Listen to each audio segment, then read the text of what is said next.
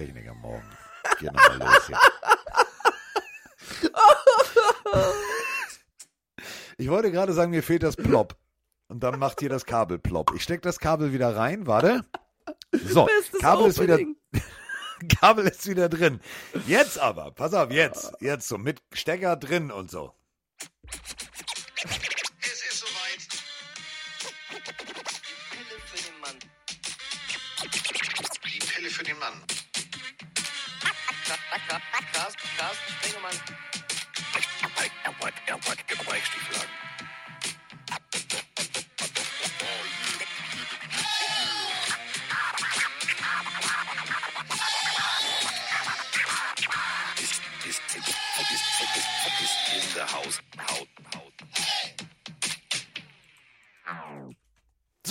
Sind wir. Es ist Montagmorgen und äh, dieser Podcast ist nur echt mit dem Plop.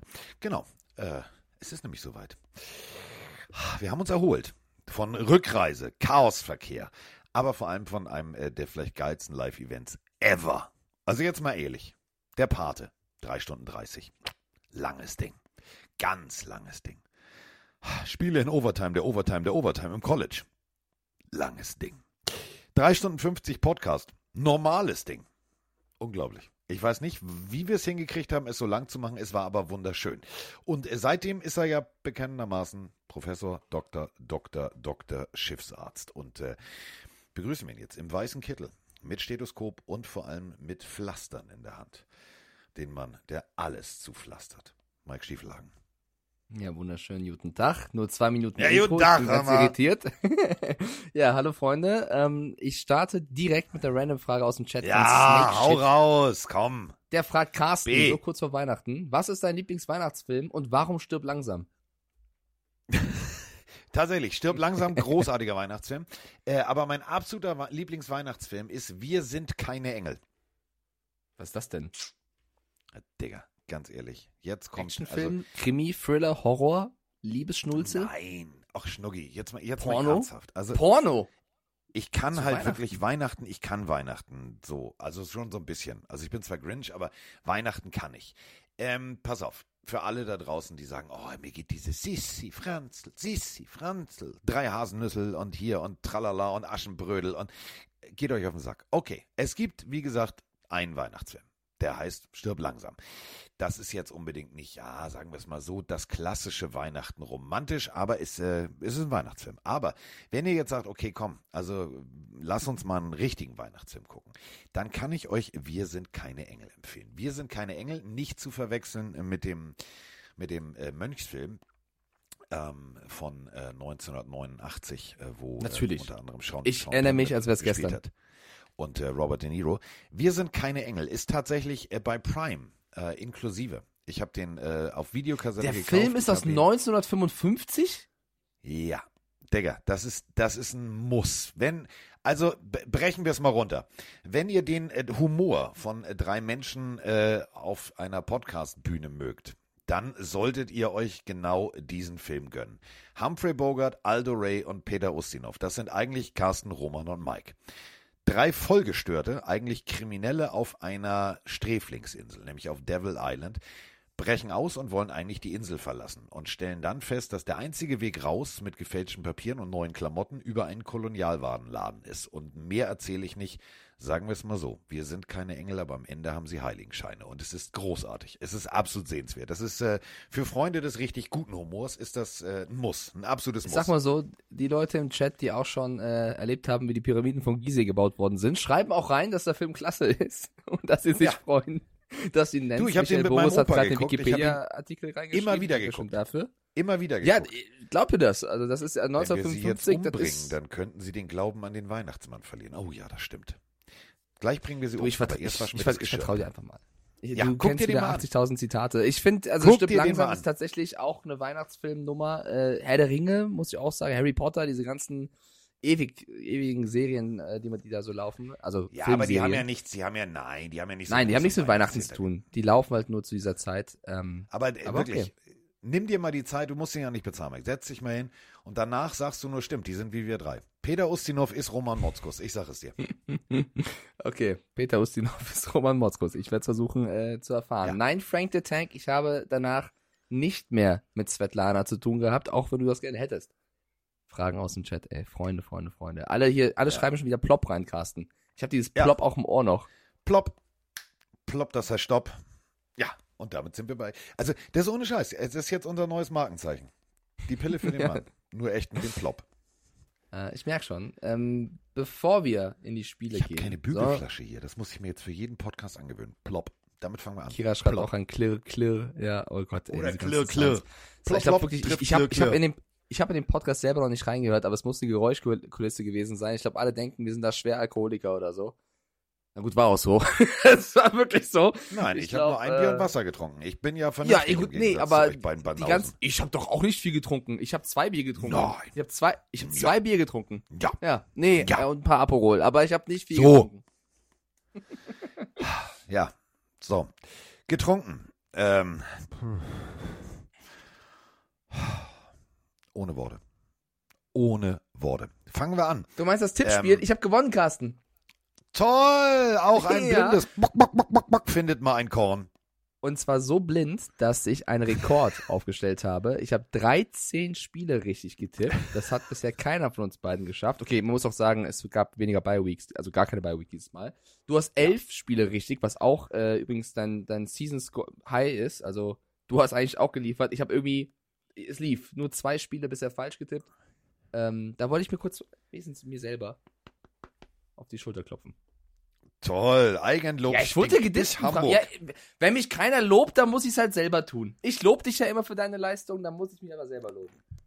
Ganz toll, das hast du super gemacht. Darauf einen Plop. So, ähm, wir haben erstmal eine allgemeine Sprachnachricht direkt zum, zum Loslegen. Bevor wir überhaupt anfangen, bevor wir sagen, hier Giants Commanders, Jaheim Dodson, Jacoby Myers, wie sie alle heißen. Nee, jetzt drücken wir erstmal auf Play. Moin Singer, der Klaus aus Wächtersbach hier. Ach, was war das am Freitag so schön bei euch? Das hat so einen Spaß gemacht in der Jahrhunderthalle. Mega. Und jetzt heute Morgen, ich schaue mir gerade nur die Ergebnisse an, bin noch nicht zu den Highlights gekommen. Die Liga ist verrückt. Jeder kann jeden schlagen. Starke Teams tun sich gegen vermeintlich Schwächere schwer, gehen in die Verlängerung. Wahnsinn. Und NFC South? Keiner will Playoffs oder wie? Also, ich wünsche euch einen schönen Podcast heute, eine schöne Woche und ciao. Ja, es war auch schön in Frankfurt. Und wir haben vor allem was über, ähm, über Hassloch gelernt. Und äh, wir sind eingeladen nach Hassloch. Tatsächlich. Wir sind nach Hassloch eingeladen. Ähm, Ich kenne ja jetzt jeden, den Bürgermeister, die Turnhalle. Hassloch Ja, ist mein zweites die Zuhause. Ha- Hassloch Eight Ballers, also die, das Footballteam. Und äh, wir sind tatsächlich eingeladen, äh, von denen mal ein Spiel zu gucken. Und ähm, ich habe mir, also ich habe uns beiden auch schon ein Restaurant ausgesucht mit Roman. Natürlich. Ja, Was gibt's denn so ein Hassloch? Kotzer Hassloch. Carsten. Was Heißt da? Wirklich so. Da? Kann ich Was nichts dafür. da? Ist ein asiatisches ist Restaurant. Ist in der Natürlich. ich wollte Langgasse schon immer 18 zum in Hassloch. Asiaten, ich wollte schon immer zum Asiaten in Hassloch. Die haben bestimmt das beste, die beste Ente. Sieht aber sehr, sehr gut aus. Alternativ könnten wir natürlich auch noch zum klassischen Griechen gehen. Restaurant, wie soll es auch anders heißen? Olympia ist es in der Ludwig-Gramlich-Straße oder ins Schützenhaus. Aber wir sind nach Hassloch eingeladen und äh, wenn die nächstes Jahr spielen, dann fahren wir da vorbei. Ja, Das ich sehe schon. Tamashi ist, glaube ich, die Person im Chat, die das getan hat, weil sie schreibt rein, ihr seid herzlich eingeladen und es Ja. heißt wirklich so und ist sehr stylisch. Ja, und dann gibt es auch noch das gespannt. Bistro 1792-Asia Hung wie Landgasthof zum Schwanen. Jetzt kommst Ich du. finde es ich find's sehr schön, mit welcher Euphorie du bereits nach möglichen Locations geschaut hast. Finde ich aber gut. Ja, ich habe Also, geguckt, mich. was wir da erleben und vor allem, wo wir da hin. Ja, ich freu mich. Wir müssen nach Mann, also wir müssen nach Mannheim. Wir- Also wir, wir fahren dann Mannheim. gemeinsam nach Mannheim und dann fahren wir darüber. Und äh, das wird super. Das wird super. Da ich uns auch schon, ich wusste, ich wusste ich- gar nicht, wo Hassloch genau ist, aber okay, ja. ich habe uns auch schon ein Hotel ausgesucht. Das Hotel Lösch Pfälzer Hof. Hat ein bisschen was so von 70er Jahre Erotikfilm, aber das wird super.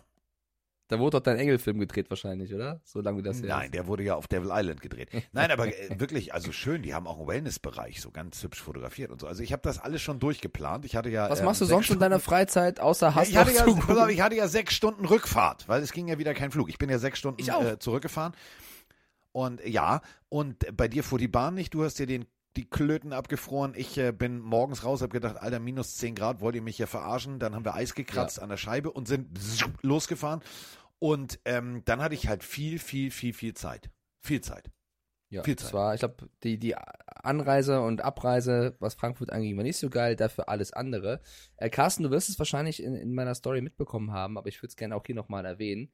Ähm, für mich ist Conny die Freundin des Jahres und Marcel der Freund des Jahres. Ähm, beide wollten eigentlich nach Frankfurt kommen, aber Conny war krank mit ähm, Corona Ja. und dementsprechend hat Marcel gesagt, er bleibt zu Hause, obwohl er Riesenfan von uns ist und gerne nach Frankfurt gekommen wäre.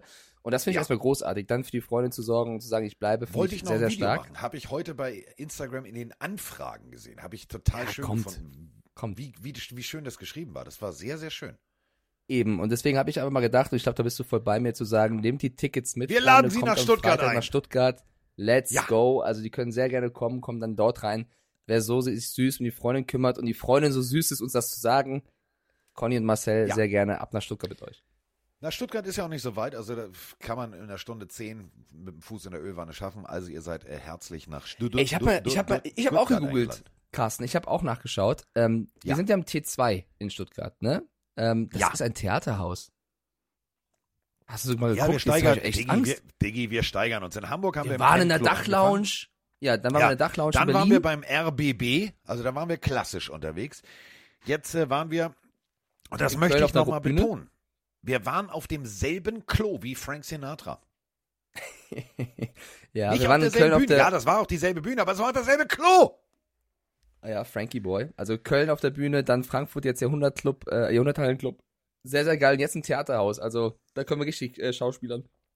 Ja, habe ich ja schon regelmäßig. Oh, Carsten, ich bin heute Sein müde. Ich bin's ehrlich. Bist du auch sein? müde? Ich bin- Bist du auch müde, mein Arsch, Freund? Digga. Ich bin im Ich bin Arsch. im Arsch. Ich bin wirklich, ich habe letzte, letzte Nacht drei Stunden gepennt, heute Morgen eine Sendung gehabt. Ich bin Augenringe sind am Start, ey. Ja, du hast dich mit dem falschen Sport beschäftigt, du hast dich mit Fußball und Falscher äh, vor allem Thorsten. Frings beschäftigt, aber war War ja schön. Du für mich falscher Sport. So, jetzt kommen wir zum richtigen Sport. Jetzt, äh, jetzt geht sie los, die Wildfahrt. Bing, Richtig bing, bing, bing, bing. falsch? Du bist so Allemann. geil, schwarz oder weiß. Ja, natürlich. Ob du richtig stehst oder nicht, verrät dir jetzt das Licht. Plopp. So, plopp. Los geht's. Zwölf Ja, Minuten schon dann- wieder um. Meine Fresse. Dann lasst auch mit dem Samstag anfangen und dem vielleicht ja, Ja. dem krassesten Comeback in der NFL-Geschichte. Und dazu haben wir, boah, Freunde, Fragen über Fragen und die muss man beantworten. Hallo zusammen, Andreas hier.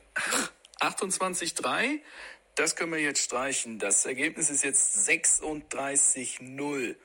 Was zum Teufel war das denn bei den Colts gegen die Vikings? Die Colts führen 36 zu 0 und Minneapolis dachte sich einfach so, ja, machen wir.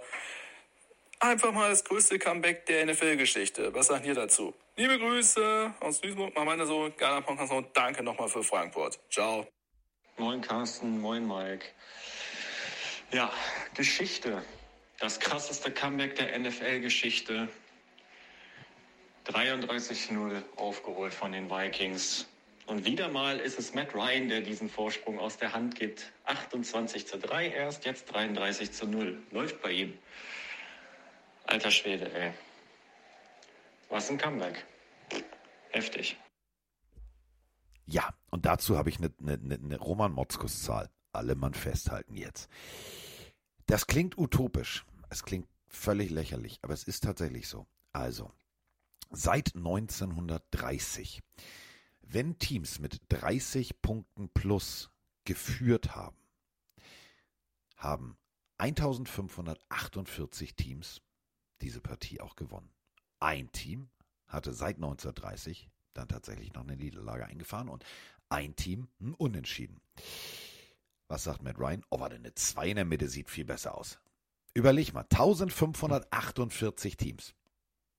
Ja, ist äh, natürlich Peinlich. bitter, dass es wieder mit äh, Matt Ryan verbunden wird, weil er stand ja nicht alleine auf dem Platz, sondern das Team von Jeff Saturday hat komplett dieses Spiel aus der Hand gegeben. Ich habe mich auch ein bisschen blamiert, weil ich habe das Spiel nicht live gesehen. Das ist erstmal ein bisschen, bisschen bitter gelaufen, weil so ein krasses Spiel möchtest du natürlich eigentlich live sehen.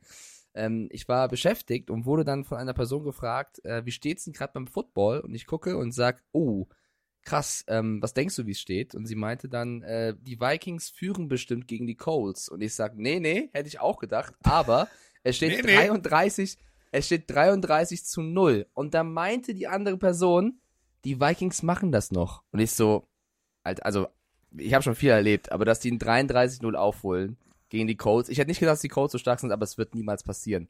Zwei Stunden später checken wir den Score. Ich lese Overtime 39, 36 Vikings. Ich so, äh, ja, ich habe den Podcast, aber du hast recht. Also es war ein bisschen peinlich tatsächlich. Und ich halte es ein bisschen mit Patrick Peterson von den Vikings, der in der Halbzeit, glaube ich, ähm, und nicht in der Halbzeit, aber doch in der Halbzeit gesagt hat, das Einzige, was wir brauchen, sind fünf Touchdowns zu Kirk Cousins. Das ist für mich der Satz dieses Spiels. Und es ist einfach passiert. Also eine krasse Leistung von Minnesota, das dann noch aufzuholen. Ja, also äh, man kann dieses Spiel nicht in Worte fassen. Man müsste hier jetzt diesen Podcast in epische Länge von drei, also vier Stunden mindestens, weil alleine über dieses Spiel könntest du schon, ja, zwei Stunden reden. Also, Indianapolis gut losgelegt. Ähm, mit, mit, Ja, kann also man so auf sagen, allen ne? Seiten. Offense, Defense, Special Teams, die waren richtig on fire. Die haben so geil gespielt. Ich habe wirklich gedacht, so, scheiß die Wand an, was machen die? Klar, das Ganze ging eigentlich nur mit dem Field Goal los. Dann gab es aber einen geblockten Punt, der nach oben wegging, aufgenommen wurde, in die Endzone getragen wurde. Äh, Dann guter Drive, sieben Plays, 66 Yards, zack, bumm. Da stand das zum Ende des ersten Viertels, 17 zu 0. Und glaubt mal ja nicht, dass die Indianapolis Colts sich dann gesagt haben, ach komm, jetzt nehmen wir mal Fuß vom Gas. Nee, ging dann direkt weiter. Wieder sechs Plays, 21 Yards, dann nur, nur drei Punkte, nochmal drei Punkte, dann Interception, Return, Touchdown. Und dann stand es wirklich, das müsst ihr euch auf der Zunge zergehen lassen, Abpfiff, Halbzeit, alle Mann in die Katakomben mit 33-0. Und dann sagt, ja, wir brauchen, äh, also äh, hier, Co also Coach, ne? Also habe ich gerade schon Fünf mit meinem. Quarterback besprochen, wir brauchen nur fünf Touchdowns, dann haben wir das Ding gewonnen. Und dann machen die das. Unglaublich. Das ist schon, das muss man auch irgendwie, also klar, die erste Halbzeit war bodenlos, aber dann so ein Mindset zu haben, das mal aufzuholen. Kirk Cousins mit 460 Passing Yards hinten raus, äh, vier Touchdowns, zwei Interceptions. Das war eine Menge Momentum, die sie dann auf einmal generiert haben und die Colts, da ging ja wirklich gar nichts mehr und das ist schon krass, wie plötzlich, deswegen lieben wir diesen Sport auch, sowas passieren kann, dass sich, dass einfach von jetzt auf gleich alles sich verändert. Das eine Team, was komplett unterlegen war, anfängt starken Football zu spielen ähm, im Real Life oder in der, in, der, in der Zusammenfassung war das sehr geil anzusehen. Und ich hoffe, ich muss nach diesem Spiel nicht mehr betonen, dass ich glaube, dass die Vikings Defense das Problem ist und die Vikings Offense sehr, sehr gut ist. Auch wenn natürlich die Offense bis zur Halbzeit nicht gut gespielt hat. Aber die Vikings leben von ihrer explosiven Offense und äh, wenn du siehst, was KJ Osborne, Justin Jefferson und auch Delvin Cook die erste Halbzeit nicht zustande gebracht haben und dann plötzlich funktioniert haben, ähm, klar, es tut mir für die Colts leid, die hätten es eigentlich verdient gehabt, hier was mitzunehmen. Aber wer so einen, so einen Rückstand aufholt, da hab ich, ich habe einfach Respekt vor dieser mentalen Leistung, dass du 33-0 hinten liegst, keiner glaubt mehr an dich und dass du da nochmal den Willen hast, zurückzukommen, ist wirklich aller Ehren wert. Das ist eben genau der Punkt. Man muss wirklich diese Einstellung, man muss den Team Spirit und man muss ja den Fokus loben, den dieses Team an den Tag gelegt hat. Denn 33 ist eigentlich echt so wirklich alles klar. Komm, das wird ein 50 Burger, ist nicht cool. Wir sind, das ist diese Treibsandsituation. Das funktioniert nicht. Die haben aber einfach gesagt, boah, Digga, aus eigener Kraft aus dem Treibsand rausspringen können wir. Und dann haben sie losgelegt. Und es war extrem wichtig, denn es geht natürlich um, ja, wie hoch bist du gerankt in den äh, in der auf der auf der NFC-Seite und da ist jeder Sieg wichtig, denn äh, Philadelphia rennt da vorne weg. Also Minnesota jetzt inzwischen 11-3, Kirk Cousins, ja, größtes Comeback in der Geschichte und die Werte sind tatsächlich atemberaubend. Also 460 Yards, vier Touchdowns, zwei Interceptions, 34 von 54. Delvin Cook unter 100 Yard geblieben, ja, aber dann haben wir KJ Osborne 10 Receptions, 157 Yards. Und am geilsten finde ich diese Win Probability, also dieses, es gibt bei ESPN so eine Kurve. Äh, die war die ganze Zeit bei 85, 90 Prozent. Und dann haben sich, äh, haben sich einfach die Vikings gesagt, wir haben null. Also eigentlich haben wir 4,4 Prozent Win Probability. Lass uns das Ding doch einfach mal rocken. Und sie haben es gerockt. Und da muss man sagen, dichtere, also erste Hälfte, zweite Hälfte, dichter kann man nicht beieinander sein. 36 Minuten Possession auf der Seite der Indianapolis Colts, 33 auf Seiten ähm, der Vikings und äh, ja, zweite Hälfte. Aber sind wir ehrlich? Das war Kirk Cousins. Haben- das war Kirk Cousins, wie ich Kirk Cousins sehen will. wir haben beide auf die Vikings, äh, Roman auch, wir haben alle auf die Vikings vorher gesetzt, dass äh, die Colts mit 33-0 führen, hätte keiner von uns gedacht. Also, dass das wirklich so ein einseitiges Spiel das war, ist echt krass. Und man muss dazu sagen bei den Colts, ja, Jonathan Taylor musste äh, früh ähm, nach dem Opening Drive bereits raus, weil er sich äh, am Knöchel verletzt hat. Das ist natürlich noch eine bittere Nummer, dass der wieder verletzt ausfällt. Es gab auch, und das zieht sich, finde ich, durch den ganzen Spieltag, ein, zwei vielleicht sogar drei seltsame Entscheidungen beim, beim, beim Schiedsrichterwesen. also es war komisch, was teilweise gegeben wurde, nicht gegeben wurde. Kommen wir später zu, weil es hat mich diesen Spieltag extrem aufgeregt. Ich fand, das war mit der schwächste Spieltag, was äh, die Referee-Leistung angeht. Und äh, ich will jetzt nicht, nicht kleinreden, was die Vikings geschafft haben, aber es gehört zur Colts Wahrheit sozusagen auch dazu, dass natürlich da ein bisschen was ähm, schiefgelaufen ist, sozusagen. Äh, Muss man, also äh, gab ganz viele Momente. Ich bin äh, im, im Stream auch richtig ausgerastet, weil ich gesagt habe, Alter, das meint ihr jetzt nicht ernst. Ähm, es verändert. Solche Calls verändern ähm, die NFL. Diese Roughing the Passer Calls, ähm, die, die, die nehmen das Momentum jeder Defense raus, weil du Angst hast, weil du immer wieder zurückziehst. Und äh, dann hast du auch hier an diesem Wochenende Pass Interference Calls nicht ge gegeben, wo also wirklich Huckepack, der saß Huckepack auf dem Receiver drauf, Hände vorne rum, also das war das war Let's Dance, das war nichts anderes, das war nicht cool. Das war Hebefigur von Dirty Dancing nur eben andersrum. Und wenn du diese Strafen nicht gibst, äh, die du sonst vorher schmeißt und nochmal schmeißt und nochmal schmeißt, dann veränderst du dieses Spiel. Du nimmst das Momentum für ganz viele Teams raus. Das funktioniert nicht. Macht bitte irgendwie, macht mal nochmal ein Meeting und sagt euch, ey Digga, wir machen das so. Dann kann das funktionieren, aber nicht, nicht andersrum. Ich möchte das nicht. Möchte ich wirklich Aber nicht. ich glaube, das kann auch jetzt für den, für den Playoff-Run ein ganz wichtiges Spiel für die Vikings gewesen sein, weil jetzt weißt du, in dieser Saison mit dieser Mannschaft, du bist in der Lage, einen 33-0 zur Halbzeit aufzuholen ähm, oder im dritten Viertel noch aufzuholen. Sollte in den Playoffs der Fall sein, dass sie irgendwann mal mit zwei Scores hinten liegen, dann weißt du, du hast das schon mal geschafft zu wuppen. Also ich glaube, dass es auch mental ein sehr wichtiges Erfolgserlebnis war für Minnesota in dieser Saison und noch was als Patriots-Fan. Ich habe einige Spiele von Stephon Gilmore gesehen, nicht nur bei den Patriots, aber dass er so vernascht wird, wie in der einen Situation gegen Justin Oh, Jefferson, der kurz links-rechts gemacht, ihn auswackelt und dann den Ball fängt. Stephon Gilmore ist einer der besten äh, die Defensive Backs dieser Liga. Das war, also Justin Jefferson, was der Woche für Woche den jungen Alter da abreißt. Ist, ich weiß, wir haben schon oft irgendwelche Receiver gehypt nach einer krassen Season. Es gab Michael Thomas mit einem krassen Jahr, letztes Jahr Cooper Cup, dieses Jahr ist er verletzt, ich weiß. Aber Justin Jefferson, seitdem er in der Liga ist, ist das sensationell, was der zeigt. Und äh, ich wüsste nicht, wie man ihn groß stoppen sollte. Wenn der auf dem Boden bleibt und einfach nur Spaß am Sport hat und da, darauf, danach wirkt es, dann werden wir noch einiges Cooles von ihm erleben. Und wenn man sich zurückerinnert, ich meine, ich bin im College großer LSU-Fan, ähm, wenn du siehst, dass LSU Joe Burrow hatte, Justin Jefferson und Jamar Chase, ich habe letztens mal das Real Life gesehen gegen Clemson damals mit Trevor Lawrence, das war schon krass, was LSU da auf dem Platz hatte. Und da war sogar der Chase der große Held und nicht Jefferson. Also ich bin gespannt, was JJ noch zu liefern hat.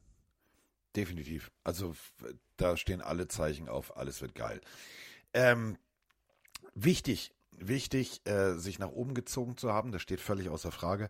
Jeder Sieg ist wichtig. Ähm, ja, was soll man jetzt eigentlich noch über die Vikings sagen? Defense hat am Anfang nicht stattgefunden, dann konnten sie plötzlich alles. Also es war, war merkwürdig. Und wie du gerade sagst, es ist extrem wichtig fürs Mindset, denn jetzt weißt du, ja, selbst wenn wir mal auf die Fresse kriegen, wir können uns äh, den Mund abwischen und weitermachen. So, und weitermachen ist jetzt auch das Stichwort. Jetzt kommen wir äh, zum nächsten Partie. Und das war nicht geil. Hat mich, äh, ja, nicht wirklich emotional abgeholt. Wir beide haben, also du nicht, du hast auf die Browns getippt, du hast auf deinen Pups gehört und ähm, großartiges äh, Sweatshirt hat sich übrigens jemand gemacht. Kannst du dich noch dran erinnern? In Köln, wo ich zu der Klofrau gesagt habe, hier, nehmen Sie, und äh, da kommt bestimmt noch ein Kollege, äh, der hat sich das machen lassen. Ähm, ich habe 5 Euro bezahlt und dann steht Punkt, Punkt, Punkt, lass deinen Dämon raus, Mike. Großartiges Sweatshirt, habe ich sehr gelacht. Ähm, du hast auf die äh, Browns äh, getippt mit deinem äh, inneren Dämon und Ja, äh, du hast recht. Du hast recht Ja, was behalten. heißt Dämon? Ich, äh, Dämon ist ja für mich wirklich, wenn du kom komplett auf den Underdog setzt. Für mich war das gar nicht jetzt so eine riesen Überraschung, dass die Browns das hier machen, weil ich eben der Meinung bin, dass die Ravens zu sehr von Lamar Jackson abhängig sind. Ich habe es halt nur trotzdem schweren Herzens getan, weil ich dieses Jahr einfach kein, kein Browns-Fan bin.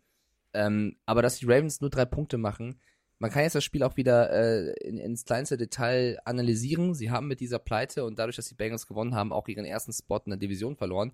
Ich mach's aber kurz. Die sollten jeden Cent umdrehen, um Lama Jackson ein Angebot zu machen. Ich möchte auch keinen Ravens-Fan mehr haben, der mir erklären möchte, das Angebot war gut an ihnen, es liegt an Lamar. Ihr müsst diesen Typen halten. Ihr habt kein schlechtes Team, klar, die können auch besser Football spielen, ohne ihn als jetzt drei Punkte gegen die Browns zu machen. Aber, und Tyler Huntley ist als auch ein passabler Backup, auch wenn er in dem Spiel schlecht war. Aber ihr braucht einen genialen Quarterback wie Lamar Jackson. Und wenn ihr ihn nicht nehmen würdet, dann wird es auf jeden Fall ein anderes Team für viel Geld machen, weil der Typ ist, ist die Wucht und hat einfach überall gefehlt in dem Spiel. Das ist eben genau der Punkt. Es fehlt, es fehlt an allen Ecken und Kanten. Ähm, du hast keine, keine Anspielstation außer deinem Tight End. Du hast keine, keine Receiver. Ähm, Lamar Huntley ist kein Nasebohrer. Wirklich nicht. Ähm, wenn du aber Tyler Huntley, es Tyler Huntley meinst du? äh, Tyler Huntley, Entschuldigung. Äh, wenn du D- Tyler Huntley aber keine Waffen gibst, dann wird es ein eindimensionales Spiel. Und Miles Garrett, den führst du nicht aufs Glatteis, indem du dann hier Ballübergabe antäuscht und tralala. Der sagt sich, ey Digga, ich weiß, was ihr spielt. Quarterback guckt und wenn nicht, geht er selber. So, jetzt mach ich dich weg. Zweimal passiert. So, jetzt Ähm, mache ich dich weg. Ja, es ist, ist wirklich so, wo du denkst so, wo ist jetzt euer Problem? Also ihr erkennt doch ganz deutlich, wo euer Problem ist. Wo der Hase im Weißt Pfeffer du, liegt. dann, dann kommt doch alles zusammen. Dann verkickt Justin Tucker zum ersten Mal, seitdem es Ja. äh, Papyrusrollen gibt, zwei Field Goals. Also, das war ein, du ein Tag zum Tag Vergessen. Des, der Ich Papyrusrolle weiß auch nicht. Ich hab- bin voll im Ägypten-Modus. ich habe auch keinen Plan, wieso. Ja, wo die Pyramiden Ähm, mal wippten. Hast du, welche dunkelhaarige, gut aussehende Frau mit kleiner Stupsnase hast du in der Bahn gesehen, die dich jetzt die ganze Kennst du Zeit noch auf? Kleopatra? Nein. Ähm, ja, Ich kommen dachte wir jetzt zurück. bist du bei Kleopatra. Ich habe gehört, noch für Tete. Egal. So, die Ravens ähm, mit nur Ja, drei was ist mit Punkten. Nofretete? Das war eine angeblich sehr hübsche Frau damals in Ägypten. Ja, natürlich. Aber Entschuldige bitte. natürlich Kleopatra auch. Also deswegen. Ja. Ähm, ja. Ich, ich glaube nicht, dass das der Cäsar, Grund ist, Cäsar war ganz wuschig, hör mal. Dem ging der Lorbeerkranz hoch. Nicht, nicht nur Cäsar, glaube ich. Wieso reden wir jetzt darüber? Ich bin zu müde, um jetzt dagegen zu halten, Carsten. Ähm, ja, und wir müssen vielleicht auch ein bisschen über die Browns reden, über die Browns Ich war Offense. Das war jetzt Junge mal auch an den nicht. Pyramiden. Fand ich sehr hübsch. Wollte ich nochmal erzählen. Ja, nur weil du als kleiner Arschgeologe den einen oder anderen Knochen ausgegraben hast, wahrscheinlich. So, Ah. die, Brown, die, Browns, die Browns haben jetzt auch nicht ähm, komplett Thorsten überzeugt, Frings ich tut sagen. dir nicht Also, gut. Thorsten Frings tut dir nicht gut. Das muss man wirklich mal so sagen. Ah. Du bist heute sehr auf Krawall gebürstet. wieso? Nein, Ich glaube, du gehst Liebe. jetzt mal auf die stille Treppe. Okay. Darf ich wiederkommen? Nein. Jetzt. So, da ist er wieder zurück. Ich hoffe, er hat aus seinen Fehlern gelernt. Der kleine Mikey Ja. darf jetzt wieder mitspielen. Ja, der kleine Mikey freut sich. Ach, mein Gott. Ich, Carsten, ich bin zu müde und zu blöd für sowas. Ich, ich, du redest jetzt. Du redest jetzt über die Browns. Ich mach das. Ja. 13 zu 3 ging diese Partie aus. Ähm, erstes Viertel war Zähne ziehen plus eingewachsener Zehennagel, also 0-0. Drei Punkte dann äh, für Baltimore und sechs für Cleveland. Und du hast es gerade gesagt, wenn die Zuverlässigkeit auf zwei Beinen Justin Tucker auch einen äh, gebrauchten Tag hat, dann machst du halt nicht mehr als drei Punkte. Und ähm, Deshaun Watson, da sahen ein paar Sachen wieder aus wie der Deshaun Watson von früher. Ein paar Sachen sind immer noch ein bisschen awkward, ein bisschen off-target. Äh, 18 von 28, 161 Yards, ein Touchdown. Dreimal gesackt worden, 21 Yard Raumverlust.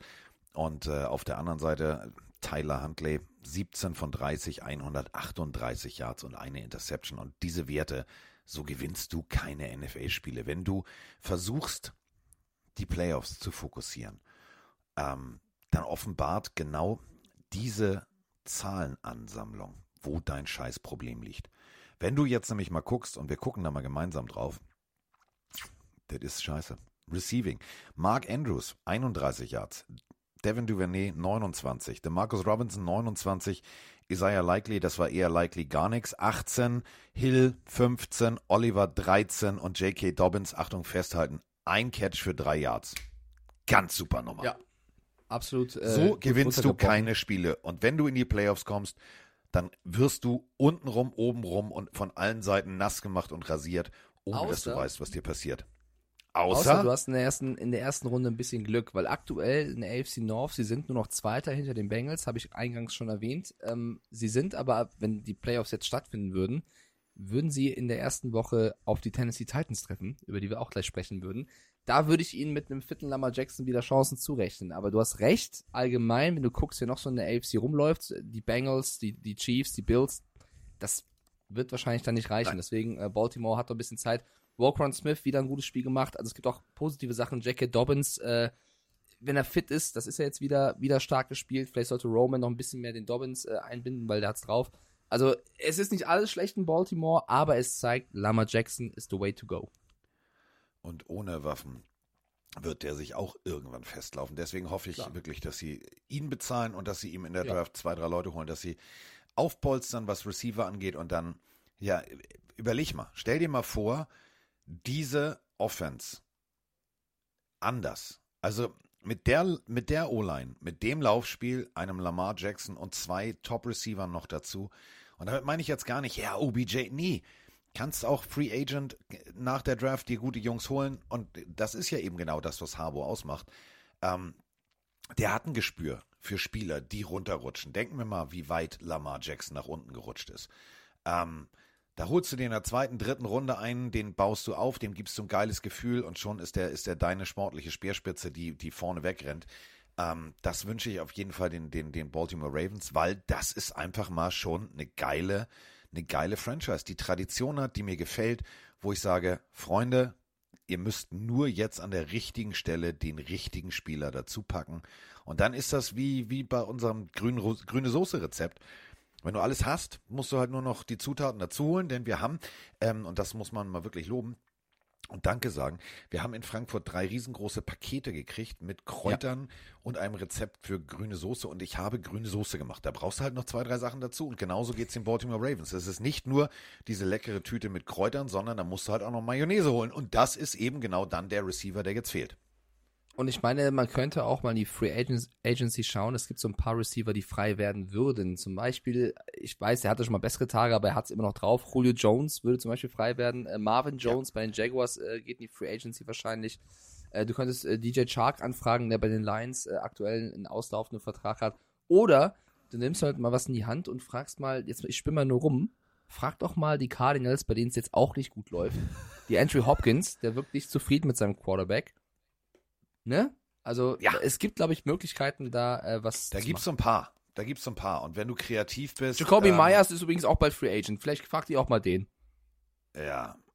Ähm, ja. Also wirklich, sein so Vertrag läuft das. aus. Und nach gestern, ja, reden wir gleich drüber. Du kleiner Ja, reden, wir du. reden wir doch erstmal über die Bills und die Dolphins. Das ist das nächste Spiel. Ja, kann, du kann mit leben. Kann ich, bringst du mich nicht mal, bringst du mich nicht mal auf, auf erhöhten Puls. Bringst du mich gar nicht auf erhöhten Puls. Denn Es war ähm, ich habe, ich habe, ja, genau, es war kalt. Also, sagen wir es mal so. Die Bills sind ja wenigstens noch nett. So, und haben die Steckdosen für die Heizpilze nicht abgestellt. Denn springen wir mal Fans. zurück aufs Hinspiel sozusagen. Ähm, das Stadion der Miami Dolphins ist genau so konzipiert, dass äh, wenn die Spiele, natürlich, die Spiel, spielen ja immer zur selben Zeit, also nachmittags, dass du als Gastteam in der prallen Sonne steht. Da gibt's auch keine Sonnenschirme, da wird kein, kein, kein Drink mit Schirmchen gereicht. Das ist halt wirklich pralle Sonne, da ist kein Sonnenschutz. Und da vergehst du. Denken wir mal zurück, Josh Allen war richtig, der war wie dehydriert, der war wie, so wie wir jetzt morgens wirr im Kopf. Und ähm, ja, und jetzt mussten die, äh, ja, ich sag mal so, sonnengewöhnten äh, Dolphins in eine Atmosphäre. Es sind Schneebälle geflogen. Ja, darüber muss man sprechen. Nein, muss man nicht. Digga, ganz ehrlich, ist kein Bier, ist kein, ist kein, kein, kein Bembel, den wir auch geschenkt gekriegt haben, oder kein Bierglas. Es ist ein Schneeball. Meine Fresse, worüber regen wir uns hier auf? Ja, die Bills, und falls ihr es nicht mitbekommen habt, ein paar Bills-Fans haben Schneebälle auf die Dolphins-Spieler geworfen. Meine Güte, dann geh doch, wirf doch zurück. Also roll den Ball und wirf ihn zurück. Ähm, es war arschkalt. Es war ähm, äh, Neuschnee so, dass die Tribünen voll waren. Äh, Die Leute in Buffalo haben es gefeiert. Und ähm, mein lustigster Kommentar kam von einem äh, Fan der Bills Mafia draußen, der äh, leicht angetrunken, ich versuche das mal nachzustellen, ähm, auf Deutsch dann jetzt allerdings, ich mache nicht das Englische im, im angetüterten Zustand, ähm, folgendes sagte, We'll need a roof because this is our environment and this is our aua, aua, aua. Und dann hat er aufgehört. Ich weiß nicht, was er sagen wollte. Ich glaube, er wollte sagen Vorteil. Ähm, er hat sich dann einfach weggedreht aus dem Interview und ist gegangen und ist in den Tisch gesprungen. Geiler Typ. Ähm, das ist genau der Punkt. Die Bills kriegen ein neues Stadion mit Dach. Es soll wie in Minnesota ein Tempel werden des, des, des, des Footballs. Das wird mir fehlen. Ich meine es echt ernst, weil Buffalo im Winter, das ist ihr Vorteil. Das ist auch geil. Das macht auch Spaß. Weil wenn gestandene O-Liner Schnee wegräumen, damit der Kicker kicken kann, wenn ähm, im Schnee treiben du einen Receiver siehst, der hochspringt und danach irgendwie komplett die Augen voller Schnee hat. Das genau das will ich sehen in Buffalo. Und es war ein geiles Spiel. 32 zu 29 haben die Bills gewonnen. Und womit? Mit Recht. Ja, also ich bin beide erstmal, was das Spiel angeht. Ich finde, beide Teams haben sehr guten Football für die Umstände gezeigt. Also ich finde auch, äh, dass die Dolphins hier einen Sieg verdient gehabt hätten. Die Bills waren im Endeffekt einfach ein bisschen effektiver, auch mutiger, wenn du siehst, dass eine Two-Point äh, versucht wird und so weiter. Also es war ein cooles Footballspiel von beiden Mannschaften. Tua Tango Bayoa auch wieder mit einer guten Leistung, auch wenn er verloren hat, aber es sah die letzten Wochen ja ein bisschen wackeliger aus. Jalen Waddle hat wieder funktioniert und war fit. Ähm, es waren am Ende die, die Kleinigkeiten, die das Spiel entschieden haben. Ich finde schon, da bin ich ein bisschen sensibler als du, dass es sich nach einer Zeit nicht mehr gehört, Schneebälle zu werfen. Also es, kann, es ist witzig am Anfang, sehe ich auch ein und ich glaube auch, dass paar zurückgeworfen haben. Aber irgendwann, glaube ich, nervt dich das als Spieler, vor allem wenn du vielleicht gerade am Verlieren bist oder es gerade nicht gut läuft. Äh, das könnte man irgendwann Ja, aus Respekt Anfang, unterlassen. also am Anfang war es okay, mittendrin war es Ja. dann irgendwann blöd. Irgendwann, Aber irgendwann ist Anfang zu viel. Aber ist das mein, ist, man muss jetzt auch nicht ein Riesenthema draus machen. Also deswegen haben sie jetzt nicht verloren. Ähm, deswegen, es war was Besonderes und das war's. Mir tun die Dolphins jetzt halt ein bisschen leid, weil sie haben jetzt die letzten drei Spiele wieder verloren. Also es ist so eine kleine Phase wie damals, als Tour verletzt war. Und sie stehen nur noch, muss man fast sagen, 8-6. Und vor drei Wochen hieß es, sie sind eines, wenn nicht, ja doch eines der besten Teams der Liga. Da gab es jetzt so einen kleinen Bruch. Aber im Vergleich zu den Wochen davor fand ich, dass sie jetzt guten Football gespielt haben und jetzt einfach bitter verloren haben. Trotzdem, sie dürfen sich jetzt nicht mehr so viele Ausrutscher erlauben, weil jetzt sind sie noch in den Playoffs und wir wissen, da ist alles drin, du kannst jeden schlagen. Äh, vor allem mit so einem Team wie die Dolphins sind. Trotzdem würdest du natürlich lieber gegen ein, ein schlechteres Team spielen wollen, als gegen ein besseres. Und aktuell würden, würde ein Auswärtsspiel bei den Chiefs warten. Wäre unangenehm. Wäre unangenehm. Möchte man Naja, meiden. also pff, geht Ja. auch anders. Ne? Also Klar, wir sprechen ja gleich über die Chiefs. Ja, ja, ja, gut, stimmt, stimmt. Also sie sind nicht unschlagbar, aber man könnte ja auch vielleicht sowas wie Tennessee spielen oder so. Deswegen, ähm, ja, das gilt jetzt für die Dolphins. Oder aufpassen, weil äh, wenn jetzt die, die Spiele gegen die Jets oder Patriots verloren werden, wer weiß. Deswegen, ich finde, Miami hätte dieses Jahr absolut die Playoffs verdient und ähm, die müssen sich jetzt zusammenraufen und effizienter werden. Wie lustig du bist. Aufpasse. Wir waren in Frankfurt. Aufpasse. Ja, ja. Ja. Mike mit dem Ja. richtigen Hass auf Tennessee. Nein, überhaupt nicht. Ich finde nur, Nein. dass die Titans äh, nicht, das sage ich ja seit Wochen, nicht so gut sind, wie sie dastehen. Aber das können wir Und später Titans besprechen. ist als, als, als Offense wie, äh, ich weiß genau, was Mike meint. Du hast als Dolphins eine, eine ganz andere, einen ganz anderen Gameplan, eine ganz andere Struktur, wenn du gegen die Tennessee Titans spielst. Ähm, Contain halten, Mitte zumachen, fertig. Wenn du Derrick Henry rausnimmst, haben sie keine anderen großen Waffen.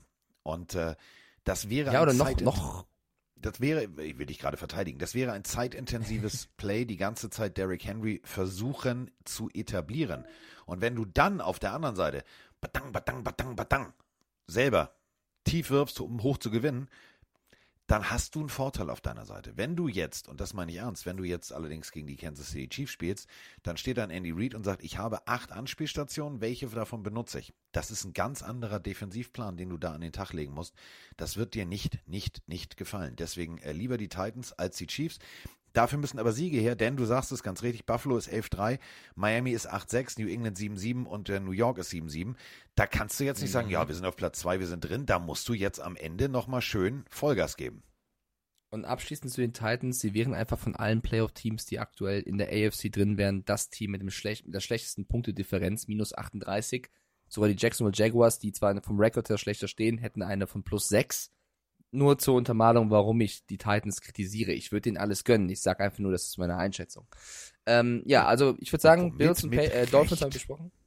Dankeschön, lieber Nee, Carsten. also ähm, äh, Dolphins, ich muss, ich muss eine Sache äh, nochmal deutlich sagen, weil viele so, ja, du gehst da, du, du bist da nicht emotional, also der, der fehlt mir ein bisschen. Nee, Freunde, man muss ja auch mal Realist sein. Das meine ich jetzt wirklich ernst. Ich muss nicht völlig euphorisch sagen, oh ja, und oh, da hätten wir gewinnen müssen. Nein, wir hätten es gewinnen können, aber nicht müssen. Denn dafür muss man dann wieder unseren Coach mal in Frage stellen. Da waren zwei, drei Playcalls dabei, wo ich gedacht habe, so, Digga, echt jetzt? Also Ja, wirf ich, doch noch äh, direkt auf Jermaine Edmonds. wie gesagt, wir waren uns ja einig, dass äh, McDaniel unter der Woche seltsame Pressekonferenzen gegeben hat. Ich finde bei diesem Spiel, wenn die Bills mit einem Field Goal, äh, mit ablaufender Uhr sozusagen im Schnee gewinnen, eine Two-Point riskiert haben und so weiter und so fort, beide Mannschaften hätten mit ein bisschen mehr Glück gewinnen können. Einer hat es eben getan. Passiert. Genau. Die Dolphins müssen das schnell abhaken, auf nächste Woche gucken. Ähm, ein anderes Spiel hat mich ein bisschen mehr verwundert, weil da hast du ein bisschen recht. Tatsächlich, Carsten. Ähm, bei der das Partie kommt selten Eagles, vor, will er damit sagen. na, das kommt, das kommt sehr oft vor. Bei der Partie Eagles gegen Bears, da hast du noch auf der Bühne in Frankfurt gesagt, dass du schon dir vorstellen kannst, dass die Eagles vielleicht einfach nicht mehr die ganzen 100% geben, weil sie eben schon in den Playoffs sind, ein bisschen Gas rausnehmen und die Bears, wenn sie einen guten Tag erwischen, äh, gefährlich werden könnten. Die Eagles haben zwar gewonnen, aber über, die größte Teil, über den größten Teil dieses Spiels war es, finde ich, von außen so, dass du bei den Eagles schon gemerkt hast, ähm, ja, es ist jetzt nicht mehr die ganz große Anspannung da. Klar, über den Lauf, äh, wenn Hurts dreimal zum Touchdown läuft, das ist eine Qualität, das ist brutal stark. Mögliche MVP haben wir besprochen. Halte ich jetzt aber einmal gegen mit, beim Pass sah das teilweise nicht gut aus. Also, er hat vorher so toll, also Interception Ratio komplett runter, drei Interceptions, äh, allein in dieser Partie zwei. Ähm, es waren die Bears und ich, ich, ich bin ehrlich gesagt von dieser ganzen Partie so ein bisschen, also ich kann es mir nicht erklären, was da wirklich passiert ist. Also, ähm, du hast teilweise Momente gehabt, wo ich sage, hä, verstehe ich nicht. Und dann wiederum Momente, wo ich sage, ja, typisch Eagles. Gute Defense, ähm, äh, also schon, schon merkwürdig. Bestes Beispiel war ähm, eben dieser lange Lauf von äh, Jalen Hurts direkt durch die Mitte. Defensiv, als wenn die vergessen hätten, oh, der hat einen Rollator, der kann nicht laufen. Nee, der kann extrem gut laufen. Und wenn du dann die komplette Mitte frei machst, den Safety äh, nach vorne schickst und das, also dich auf den Rücken legst und jammerst wie ein Welpe und dich dabei noch einpinkelst, musst du dich nicht wundern, wenn es dann kurz mal knallt. Und genau Ja. das war der Punkt. Die Bears haben, haben guten Football gespielt, aber die Eagles haben das gemacht, was auch die Vikings gemacht haben, sich am Ende darauf besonnen, ey, warte mal, äh, ich glaube, gewinnen wir jetzt ganz cool.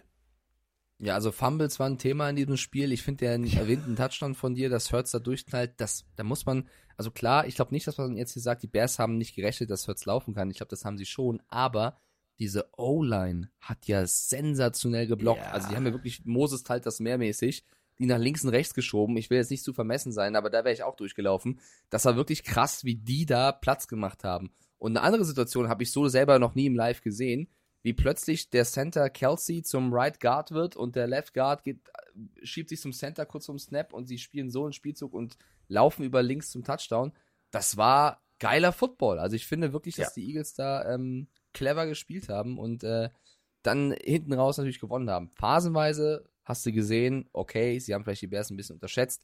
Justin Fields muss man wieder erwähnen, der sich, also, dem, weiß nicht, das Herz rausspielt. Es ist, macht so Spaß, den jungen Football zu spielen. Ich habe halt jedes Mal Angst bei jedem Hit, dass es zu hart wird, aber er, der, der gibt wirklich alles. Der, der braucht wirklich bessere Spieler um sich rum, um, um besser aufgehen zu können. Auf der anderen Seite, die ganzen Läufe, Carsten, ich weiß nicht, wie du das sehen würdest als Coach. Oh, du bist in den Playoffs. Angst. Ich hätte Angst. Genau, du bist in den Playoffs. Lass Du es. spielst gegen die Bears, die eine unangenehme Defense haben und du lässt Hurts da jedes Mal reinlaufen. Unnötig, oder? Vor allem äh, wirklich für so ein 25-20, wenn du das Playoff-Ticket gezogen hast. Du kannst es dir jetzt erlauben, zu sagen, äh, du Gardner, kommst du mal? Ja, ist ja Ähm, auch kein Blinder. Wir machen das jetzt mal. Ähm, nächste Woche Heiligabend, also am 24. Äh, das große Spiel. Dallas Cowboys gegen Philadelphia Eagles. Ich hoffe, dass die Philadelphia Eagles nicht aus purer Rivalität sagen, ja, den Cowboys, den schenken wir jetzt richtig ein, sondern dass es da Stimmen der Vernunft gibt, die sagen, ähm, du Jalen, mach doch mal den Watson, geh mal in die Physioabteilung, lass dich mal schön massieren, dann gehst du nach Hause und dann kommst du gerne am Samstag, zieh dir was Hübsches an, weil du wirst die ganze Zeit an der Seitenlinie in dicken Winterklamotten zu sehen sein, denn du wirst nicht spielen. Und genauso würde ich auch Kelsey und Konsorten, ich würde denen allen eine Pause gönnen. Es ist jetzt unnötig. Es ist jetzt justamente sowas von unnötig, deine angeschlagenen Stars kom also komplett einem Risiko auszusetzen, was du nicht brauchst. Du hast das Playoff-Ticket und du hast ein gutes Playoff-Ticket. Mach es nicht. Mach es nicht. Aber bei meinem, also bei meiner, bei meinem Glück sehe ich die Eagles, die komplett bam, bam, bam, bam, bam, volle Lotte und wir sehen dann am 24. ein geiles Footballspiel, aber dann verletzt sich irgendeiner und dann ist das Geheule groß. Ja, also den Watson machen, nicht falsch verstehen, Chat, so war das nicht gemeint, wie es wahrscheinlich jetzt ein paar verstanden haben. Aber ja, ähm, finde auch, dass die Eagles da ein bisschen cleverer sein sollten, um eben nicht äh, die großen Chancen, die sie, die, die sie dieses Jahr haben, durch Verletzungen vielleicht wegzuwerfen. Weil du siehst ja auch, ich habe das Passspiel von Hertz zwar gerade ein bisschen kritisiert, ich meinte damit vor allem das in der Red Zone, äh, weil Yards haben sie ja gemacht. Also die, die Bälle auf AJ Brown und vor allem auch Devonta Smith, der immer mehr auch zeigt, was der drauf hat, darf man nicht vergessen, Heisman Trophy Winner. Ähm, die haben auch über den Pass Qualität und äh, das muss eben funktionieren und dann können die Eagles dieses Jahr wirklich sehr, sehr, sehr weit kommen und dann ist auch irgendwann scheißegal, was für ein Schedule sie haben. Ähm, Das- das ist nächste eben der Spiel, Punkt. ja, Wir haben immer philosophiert und gesagt, ja, reicht das? Ist es nur der Schedule oder sind es wirklich die Eagles? Wir haben es jetzt gesehen, es sind wirklich die Eagles. Also so, wenn du, wenn du das Spiel noch am Ende wieder an dich reißt und wenn du dich auch von, von einem Justin Fields, der wirklich einen richtig geilen Tag hatte, nicht irritieren lässt, dann hast du es einfach, dann, dann hast du es einfach in dir. Und es hat, es hat, also Eagles Football macht mir Spaß.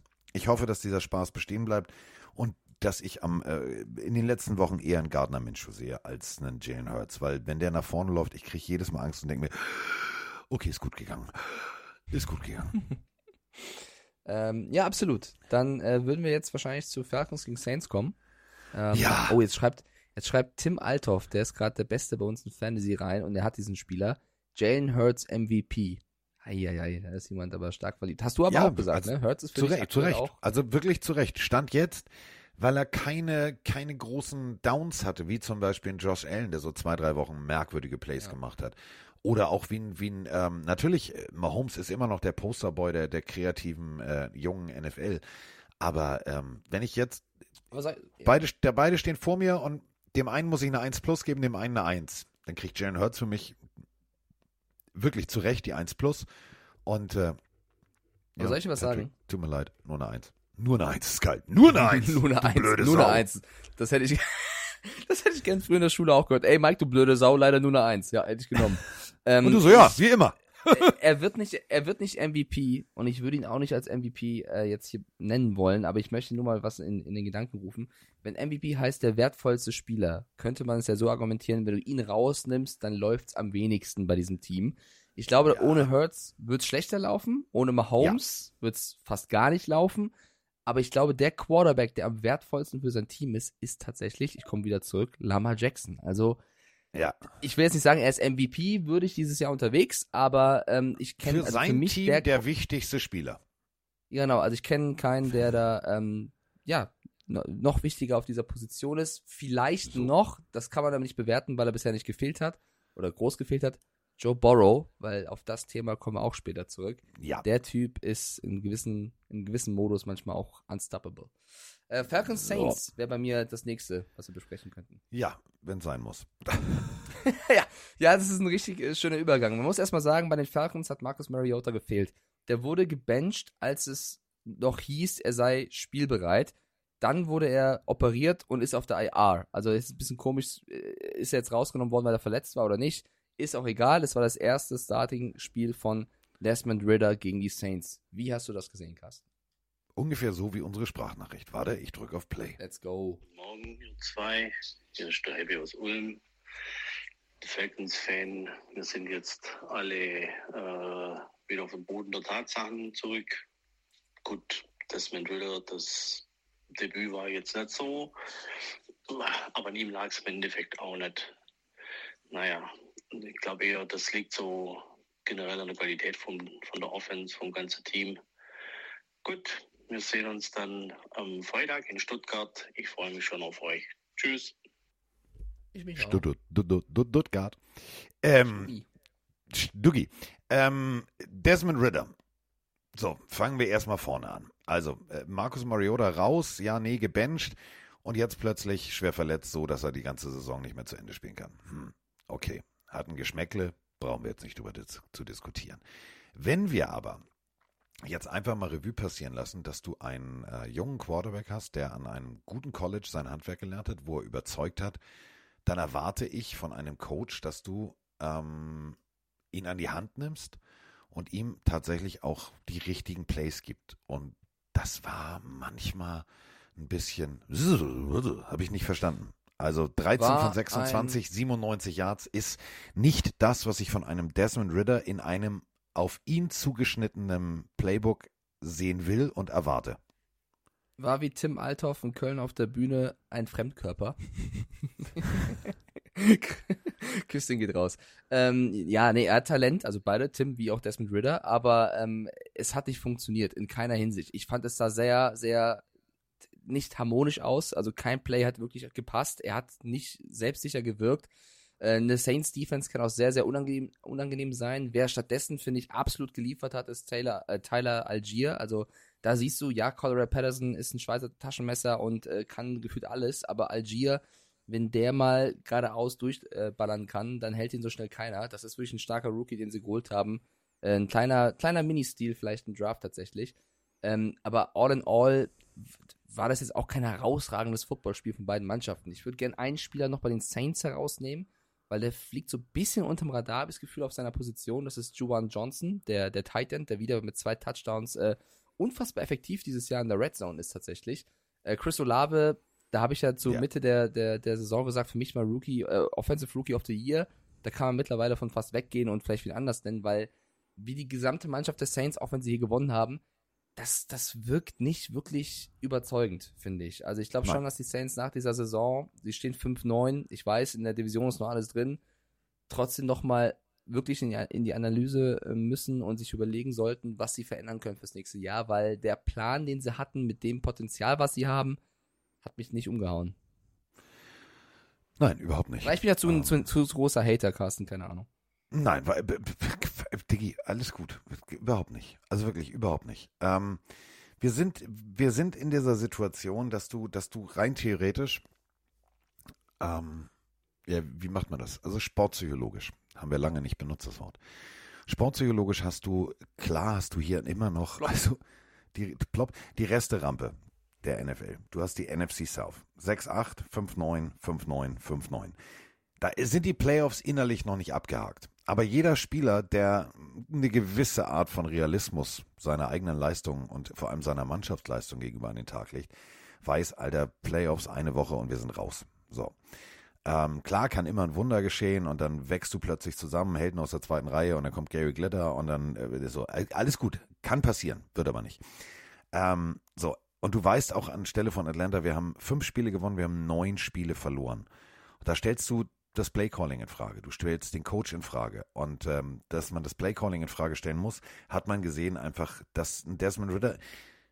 Du musst als Coach sehen, was kann dein Spieler? Was ist seine Stärke und was ist seine Schwäche? Mach die Stärken stark und nimm die Schwächen raus. Das war in diesem Fall nicht gegeben. So, und wenn du dann ähm, als, als O-Liner dir sagst, Alter, wofür halte ich jetzt die Knochen hin? Das ist eh durch. Alter, Playoffs, selbst wenn wir da hinkommen, dann kriegen wir auf die Fresse und blamieren uns. Echt scheiße. Da ist nicht die Motivation, wir gehen raus und zerstören, sondern da ist schon der Gedanke auf dem nächsten Jahr. Und äh, bei den Saints genauso. Du hast, äh, du hast mit den Playoffs realistisch nichts mehr zu tun.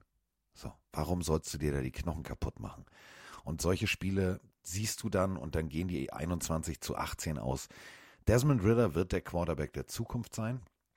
Der wird nächstes Jahr starten, ähm, weil er es auch wirklich kann und weil er wirklich gezeigt hat am College, was, wie, wo ihn ausmacht. Ja. Er hat im Training geile Videos gezeigt, aber das Gesamtpaket Falcons muss besser, runder werden und vor allem muss es besser gecoacht werden.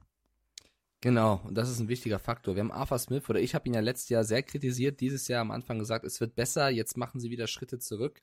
Ähm, ich finde, wenn du einen jungen Rookie wie Ritter hast, den du das ganze Jahr jetzt schon gesehen hast und mit dem du trainierst, dann so ein Playbook an die Hand zu geben oder so, so Spielzüge an die Hand zu geben, dass er nicht wirklich sich wohlfühlt, dann weiß ich nicht, was du im Training gesehen hast. Vielleicht war er auch nervös, ich habe keine Ahnung, aber die Connection Coach und Ritter, also Smith und Ritter, hat für mich noch nicht funktioniert. Und wenn du jetzt auch sagst, Arthur Smith und Kyle Pitts hat nicht so funktioniert oder auch Kyle Pitts und Marcus Mariota, dann musst du irgendwann überlegen, was ändere ich? Ändere ich den Coach? Ändere ich die Spieler? Wird das noch zueinander finden? Und das sind die Fragen, die die Falcons in den nächsten Wochen beantworten müssen, weil schlussendlich nach zwei Seasons bin ich jetzt nicht der felsenfesten Meinung zu sagen, Arthur Smith ist die Antwort auf äh, jede Frage, die in Atlanta stattfindet. Ähm, zu der ganzen Nummer gegen die Saints muss man auch noch sagen, das ist äh, noch eine noch eine Info von vorm Spiel. der Defensive Coordinator Dean Peace ähm, musste ins, ins Krankenhaus, 73 Jahre alt, weil er beim äh, Warm-up gegen Shahid geknallt ist. Also der, der, der punted Ball ist gegen ihn geknallt sozusagen. Und da wusste man erst nicht, was mit ihm los ist. Waren ganz schlimme Bilder, musste vom Platz gefahren werden. Jetzt kam raus, dass er bereits vom, vom Krankenhaus entlassen worden ist und mit dem Team nach Hause fliegen konnte. Alles, also alles noch im Rahmen sozusagen, zum Glück. Aber das sind natürlich Bilder, die ich als, als Spieler auch mitnehme, wenn dein Coordinator da plötzlich vom Platz gefahren wird. Also das wird wahrscheinlich auch beim einen oder anderen im Kopf was gemacht haben, denke ich. Oder zumindest ja, verunsichert haben vielleicht. Ähm, ja, aber die Falcons werden einige Fragen zu beantworten haben. Und mein Zitat dieses Spiels kommt tatsächlich auch vom, vom Titans der, der Saints. Das ist für mich so ein bisschen. Ich bleibe mal bei Tim Althoff, der ist ja gerade im Chat. Was haben Tim Althoff und Joan Johnson gemeinsam? Tim Althoff vor einem Clubbesuch und Joan Johnson in diesem Spiel. Beide sagen folgenden Satz. I just tried to get freaky. und das finde ich sehr schön, dass der Titan sagt, er erklären soll, warum er so gut gespielt hat. Ich habe einfach was Verrücktes versucht, ich wollte verrückt sein. Andy Dalton, der auch ein gutes Spiel gemacht hat übrigens, äh, soll Ja. man auch mal erwähnen, ähm, der ein paar gute Würfe hatte, nicht nur auf Johnson, auch auf Shahid. Der hat auch Johnson nochmal explizit gelobt und gesagt, als Titan hat er sich in dem Spiel auch krass bewegt, gutes Movement, gute Routen gelaufen. Also viel Liebe für Johnston äh, kann man auch mal hier erwähnen. Definitiv. Ähm, so, wir haben äh, die NFC South. Werden wir natürlich auch gleich über die andere Partie sprechen, aber das ist jetzt eher so die neue NFC Least. Das muss man ganz deutlich so sagen. Da funktioniert nichts, das macht keinen Spaß, ist nicht cool. Ähm, ähm, Atlanta auf dem vierten Platz und kann noch realistisch sich Hoffnungen mit viel Rückenwind und viel Heimweh auf die Playoffs machen. Ja, so, das bringt's auf den Punkt. Diese Division, weiß ich nicht. Also weiß ich wirklich nicht. Jetzt, jetzt kommt, jetzt, jetzt kommt. Oh, bin ich happy. Bin ich happy. Muss ich wirklich so sagen. Wir hatten äh, ein spannendes Spiel. Äh, ein Spiel, was, ähm, was lange auf das Messerschneide stand. Wir haben vorher auf der Bühne in Frankfurt noch gesagt, ja, hier Zach Wilson, mal gucken und wir wissen noch nicht und mal schauen und ich bin mal gespannt. Ähm, ja, also ich weiß nicht, was los ist. Also ich weiß wirklich nicht, was los ist. Und äh, wir haben zu dieser Partie äh, zwei Fragen und da drücken wir jetzt einfach mal auf Play. Ja, moin Leute, Jonas hier. Ja, letzter Montag für dieses Jahr arbeiten. Ich hoffe, es geht den Leuten da draußen genauso. Ja, das wird ja auch mal Zeit langsam, dass das Jahr zu Ende geht. Ja, gestern Lions Jets auf Pro7 geguckt. Muss sagen, ja, Spiel war okay. Mit dem glücklichen Ende für die Lions hat mich sehr gefreut, dass da die Playoff-Chancen äh, weiterhin äh, ja, bestehen. Und jetzt mal eine Frage. Ihr habt gestern Zach Wilson gesehen. Fand ich, bis auf die Interception war echt ganz okay. Waren so die üblichen Schwachstellen. Aber glaubt ihr, wenn Mike White fit ist, spielt er wieder? Oder glaubt ihr, Zach Wilson hat sich gestern wieder seinen Starting-Job zurückergattert? Würde mich mal interessieren und wünsche euch eine schöne Woche und dann schon mal besinnliche Weihnachten.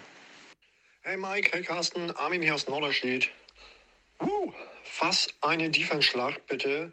Lions gegen Jets, ey, abgegangen. Die Lions einfach mal 7-7. Starten mit 1-6 in die Season, sind jetzt 6-1 in den letzten sieben Spielen.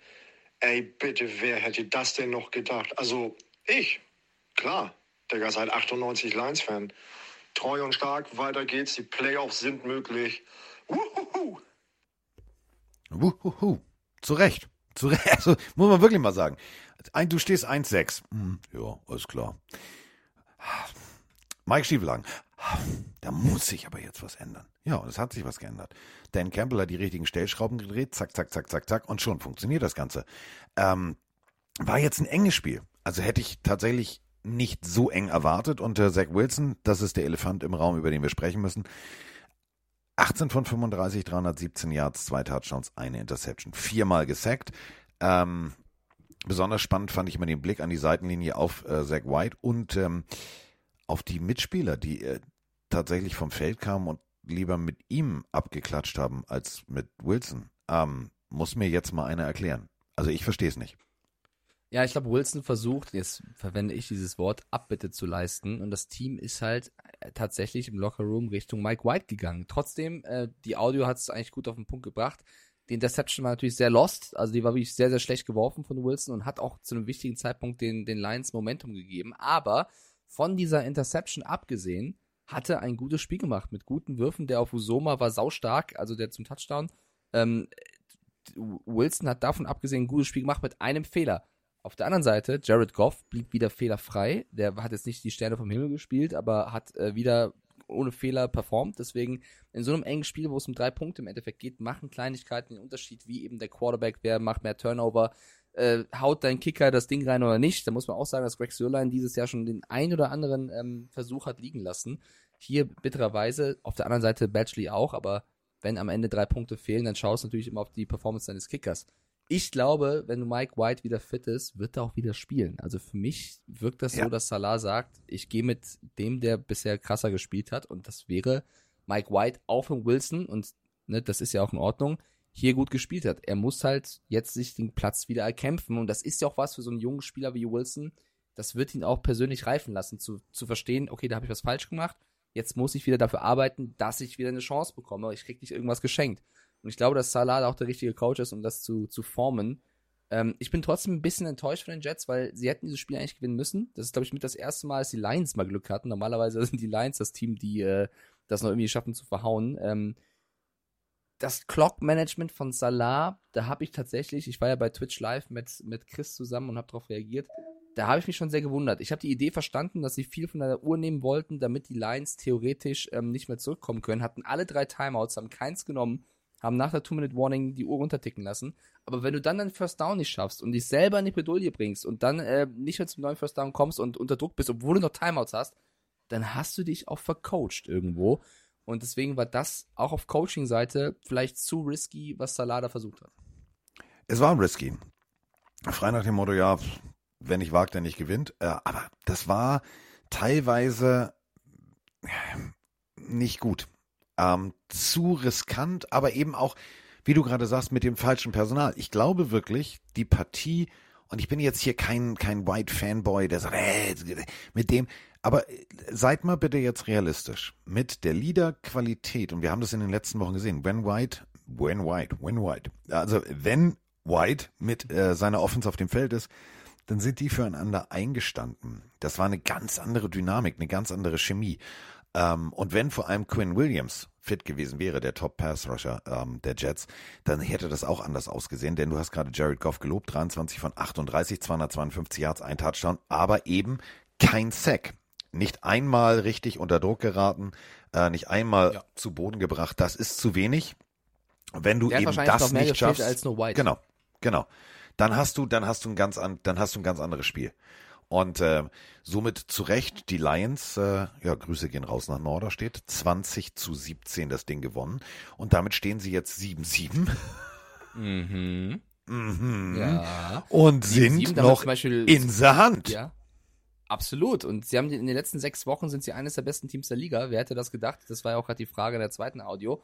Ich habe sie nie komplett abgeschrieben. Ich habe aber auch nicht gesagt, sie holen jetzt sechs Siege in, in, in fünf Wochen. Äh, in fünf Wochen ist ein bisschen wenig. In sieben Sechs Wochen. Siege in fünf Wochen, das wäre, Naja, das wär- wäre, das also wär dann wird er Coach of the, Ähm, Coach of the Year.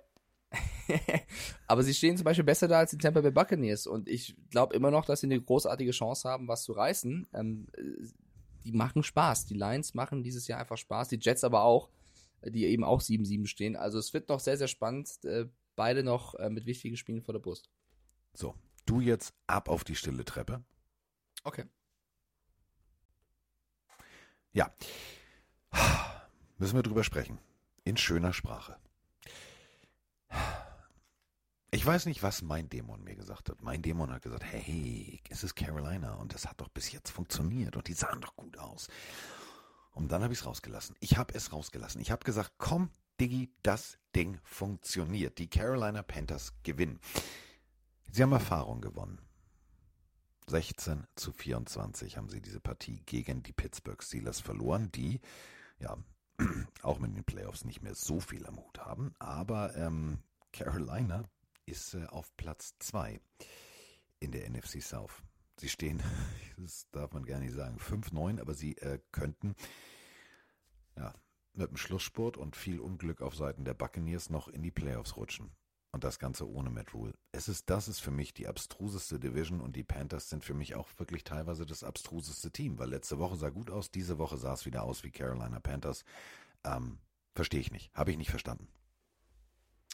Ja, es war ein ganz seltsames Footballspiel. Also wirklich, es ist ganz, ganz schwer zu beschreiben, wenn man es nicht gesehen hat. Ähm, wo fangen wir an? Ich würde mal bei den Steelers anfangen, weil ich möchte ähm, nochmal betonen, warum ich großer Fan bin von äh, Mike Tomlin als Coach. Weil letzte Woche hat Mitch Trubisky eigentlich komplett verkackt. Der kommt mal rein, darf äh, für Pickett wieder übernehmen und hat die Chance zu beweisen, dass er es doch drauf hat und spielt ein richtig schlechtes Spiel, wo wahrscheinlich neun von zehn Coaches gesagt hätten, yo, das war's. Mein dritter Quarterback ist Mason Rudolph. Der ist jetzt auch nicht äh, Hall of Famer, ein zukünftiger, aber der kann den Ball werfen. Den kann man mal reinpacken. Der hat auch schon bewiesen, dass er als Backup funktioniert. Aber nein, er hat Mason Rudolph draußen gelassen und Trubisky weiter das Vertrauen geschenkt, weil er an ihn glaubt und gesagt hat, er hat es theoretisch drauf. Trubisky war jetzt nicht überkrass, aber er hat das Spiel wirklich sehr, sehr, sehr gut gemanagt. Das hat Tomlin auch nach dem Spiel noch bestätigt. Trubisky war für mich ruhiger als in der Woche zuvor, hat nicht versucht, irgendwie Wildes zu machen und hat auf seinen, seinen Running Back vertraut, hat vor allem auf Deontay Johnson vertraut. Wenn jeder, jeder Target auf einen Receiver funktioniert und der 10 von 10 fängt und für 98 Yards da rumläuft, dann gibt es einem Quarterback auch eine Sicherheit. Und das war für mich der Schlüssel zum Sieg, dass Trubisky ruhig geblieben ist, mit Johnson seinen Spieler hatte, auf den er vertrauen konnte, Najee Harris ähm, natürlich auch funktioniert hat, oder das, das Laufspiel auch funktioniert hat. Und die Panthers Defense hat dann in den entscheidenden Momenten, und das, das ist das Kuriose eigentlich, die Defense der Panthers, eigentlich das Punktstück, hat nicht funktioniert und eben sich von dieser Steelers Offense ähm, ja, überlaufen lassen und überwerfen lassen. Wenn Johnson jeden Ball fängt, dann muss doch irgendwann mit den Leuten, die du hast, die eigentlich auch nicht so schlecht gespielt haben, Jeremy Chin und Co. sagen, den nehmen wir mal raus. Und es hat nicht funktioniert. Und das ist ein bisschen schwer zu erklären, weil in der Offense auch Donald fehlerfrei. Also das war, kannst du auch nicht sagen, das lag an, an Sam Donald. Ähm, oh, Country Roads, ja. Ja, ähm, kurz, kurz es mal, war, kurz es mal war, vorgepitcht. es war ein komisches Footballspiel, was die Steelers gewonnen haben, weil sie, glaube ich, ruhiger geblieben sind. Aber schwer zu beschreiben, wenn man es nicht gesehen hat. Ja, äh, und was ich gesehen habe, Grüße gehen raus an äh, Thomas und Fabienne. Ähm, die sind in Carolina und die waren äh, im Fernsehen, also im US-Fernsehen. Und äh, deswegen, ähm, ja, kriegen die jetzt eine Stadionführung, eine ganz eigene. Ähm, weil tatsächlich die Panthers festgestellt haben, warte mal, da sind Fans aus Deutschland bei der Art, wie wir gerade spielen. Das muss man honorieren. Ähm, Zu Recht. Also, Panthers machen es extrem fancool, finde ich geil. Solche Aktionen finde ich persönlich richtig geil.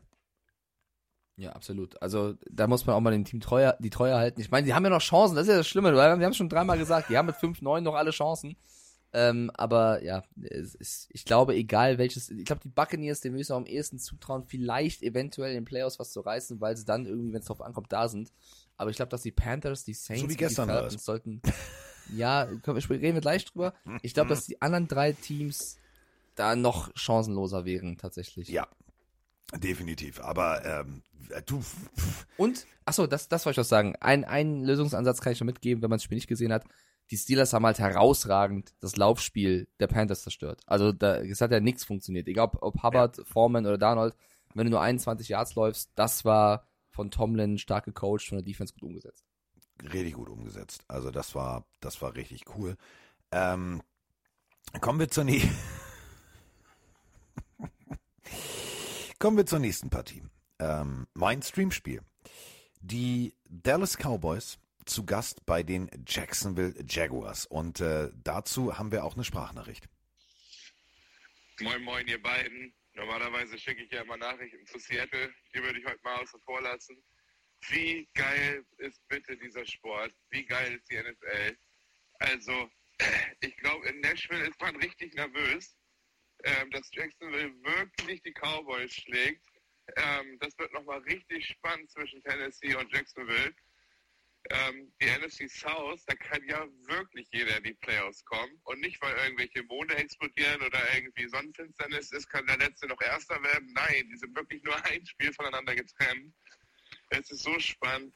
Die geilste Phase im Football, Dezember-Football. Ich bin, ich bin heiß.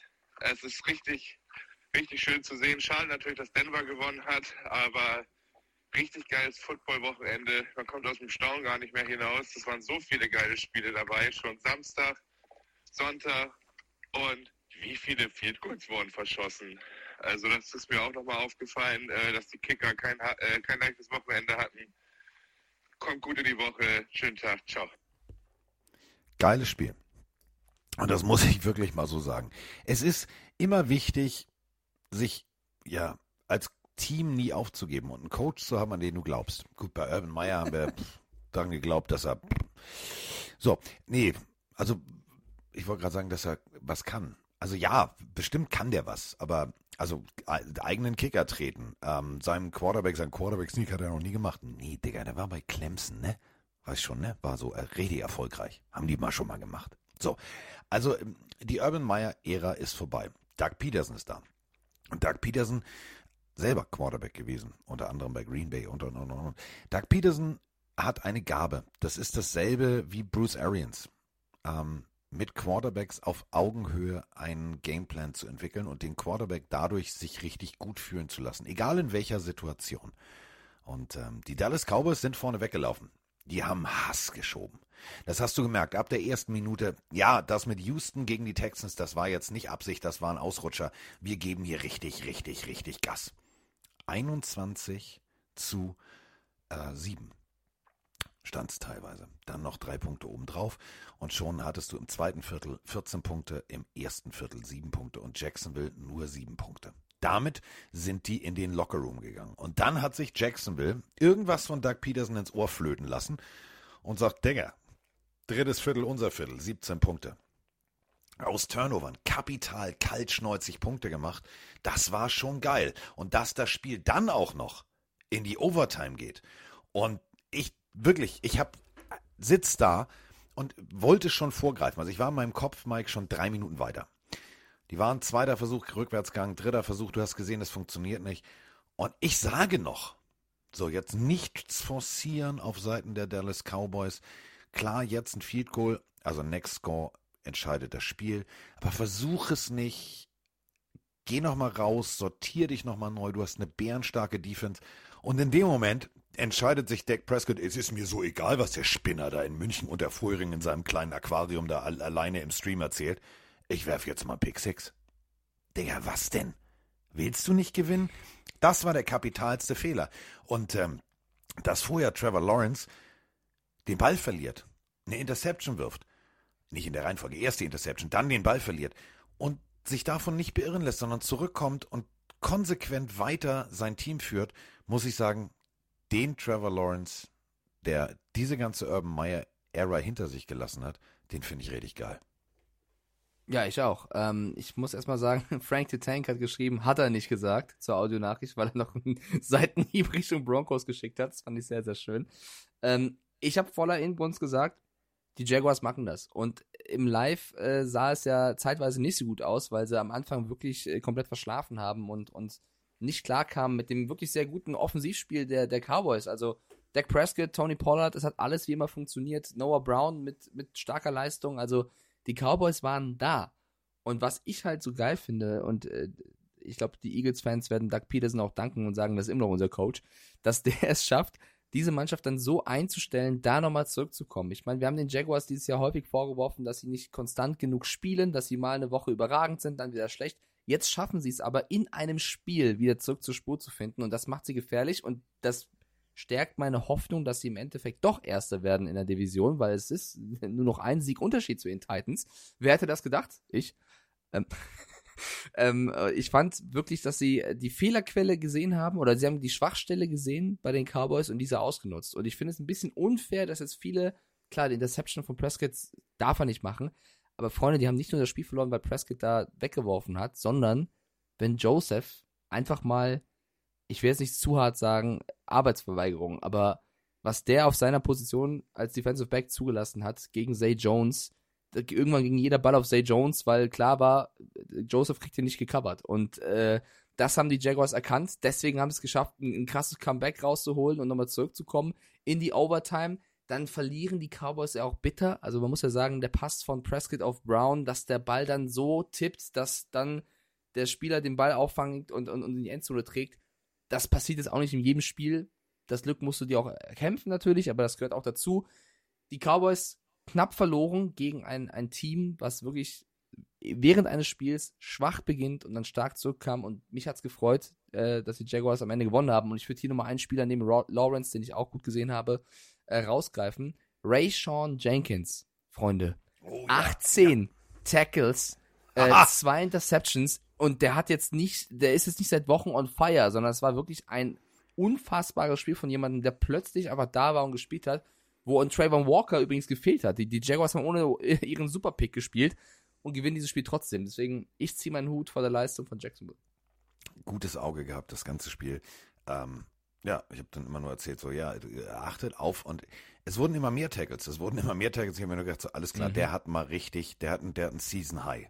Und ähm, es ist nicht nur die Interception, das wollte ich damit gar nicht sagen, aber es ist natürlich genau das Ding, wenn du gesehen hast, was die Houston Texans gemacht haben, Druck, Dak Prescott in Fehler zwingen, sie haben nicht aufgegeben, die Jacksonville Jaguars. Und das ist äh, ein Holz, aus dem ein, ein Team geschnitzt ist, was gemeinsam die nächsten Jahre weit gehen kann. Das ist eine extrem junge Defense, die sich hat nicht von Tony Pollard und CD Lamb und wie sie allen heißen, wirklich vorführen hat lassen, sondern die wirklich gut gegengehalten haben und die im Quarterback dann natürlich auch nach eben diesem, diesem äh, wirklich schwerwiegenden Fumble zum Ende der Partie ähm, den Ball sofort wieder zurückgeholt haben.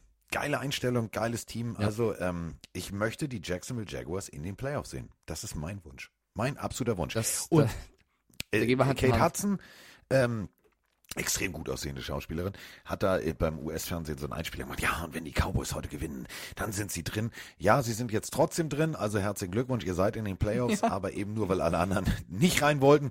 Und ja, aber so, ihr habt nicht selber gewonnen. Habt ihr gemerkt, ne? Gegen Jacksonville. Nächste Woche geht's gegen Philadelphia. aber das, ja, das wird ein sehr wichtiges Spiel und ich glaube, dass die Cowboys da auch echt Chancen haben. Aber ähm, ich möchte die Cowboys-Fans ein bisschen beruhigen. Du kannst, klar, es ist sehr bitter jetzt mit einem schwachen Joseph und Prescott, der mit dieser Interception das alles ein bisschen eingeleitet hat. Du kannst gegen die Jaguars verlieren. Klar, die, der Rekord von denen ist nicht sexy, aber die Jaguars sind ein verdammt gutes Team. Das betone ich Ja. hier jede Woche. Und du kannst so ein knappes Spiel in Overtime auch mal verlieren. Du stehst 10-4, du hast trotzdem in allen Mannschaftsteilen gute Spieler. Du musst jetzt nicht panisch werden, wenn du jetzt T.Y. Hilton noch besser integriert bekommst und was weiß ich, was mit OBJ passiert. Du hast immer noch alle Waffen da, um in diesem Jahr einiges zu reißen, auch wenn du dieses Spiel verloren hast. Deswegen, ähm, munter putzen, weitermachen. Ist jetzt bitter gelaufen, aber jetzt nicht, dass du sagen musst, boah, wir, wir verlieren gegen ein Team, was 5-8 stand, wir haben keine Chance mehr. Das wäre übertrieben. Nein, definitiv nicht. Das ist, es ist ähm, genau der Punkt. Jacksonville ist ein gutes Team, eine gute Offense und vor allem eine gute Defense. Ähm, Dallas auf keinen Fall jetzt irgendwie in diesen Panikmodus verfallen, denn sie sind jetzt drin. Und das ist immer genau der Punkt. Du fängst im Sommer an, dich vorzubereiten. Du sitzt als Coach da, die, die, die Trainingscamps gehen los. Das ist das einzige Ziel. Dieses grüne Licht. Piep, Ampel auf grün. Alles klar, Playoffs. Darauf spielst du hin.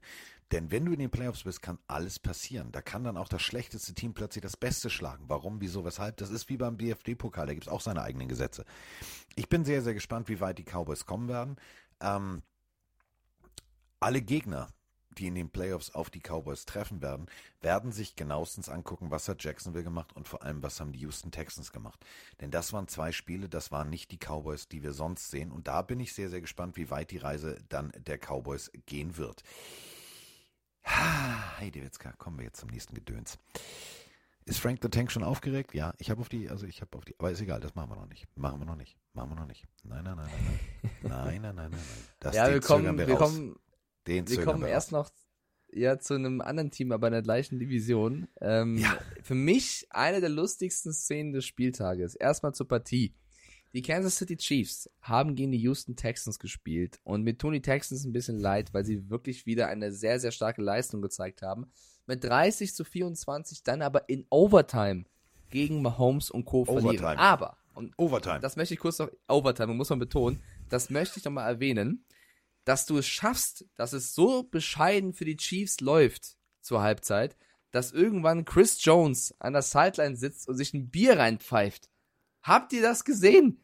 Jones sitzt einfach auf der Bank und nippt an so einem, weiß nicht, ob das äh, eine grüne Flasche, irgendein Bier war und war, sah richtig bedient aus. Also ich glaube, der hat auch das Scheiß Hast du drauf. Also Kummer weiß mit die Deinen, trink dich ein. Und genau zu Ich weiß dieser nicht, Situation, also zu dieser Partie, haben wir äh, eine Sprachnachricht. Plopp. Moin Carsten, moin Mike, der Nick mal wieder hier. Ja, äh, ich habe mir gerade die Highlights meiner Chiefs angeguckt und äh, meine Fresse, das war scheiße knapp. Zum Glück hat Davis Mills äh, in der Overtime den Ball gefummelt. Äh, weil das hätte auch in Hose gehen können und da wäre der Field Goal gefallen und die Texans hätten gewonnen. Das war mal wirklich so ein Reality-Check. So, Chiefs sind gut, aber nicht Elite. Die stehen jetzt 2-11-3. Aber ich sag mal so, wenn sie genauso spielen gegen die äh, Seattle Seahawks nächste Woche, dann kann doch mal ein äh, Lose stehen. Euch allen noch eine schöne Woche. Naja, also Elite sind sie schon. Also wenn du 11-3 stehst, bist du kein Durchschnittsteam. Ähm, wir alle äh, wissen ja die, unsere Verbindung zu den Kansas City Chiefs. Ich glaube persönlich, dass Chris Jones unseren Podcast gehört hat und sich gesagt hat, Alter, wenn Plop gemacht wird, dann ist gute Laune. Und wenn Plop einfach für ein Lachen sorgt und immer wieder irgendwie, ja, glücklich macht, dann plopp ich mir jetzt ein. Ähm, ich weiß nicht, ob es wirklich ein Bier war oder ob es einfach nur eine Flasche war, die ähnlich aussah, aber sie sah sehr biermäßig aus. Ja, ja.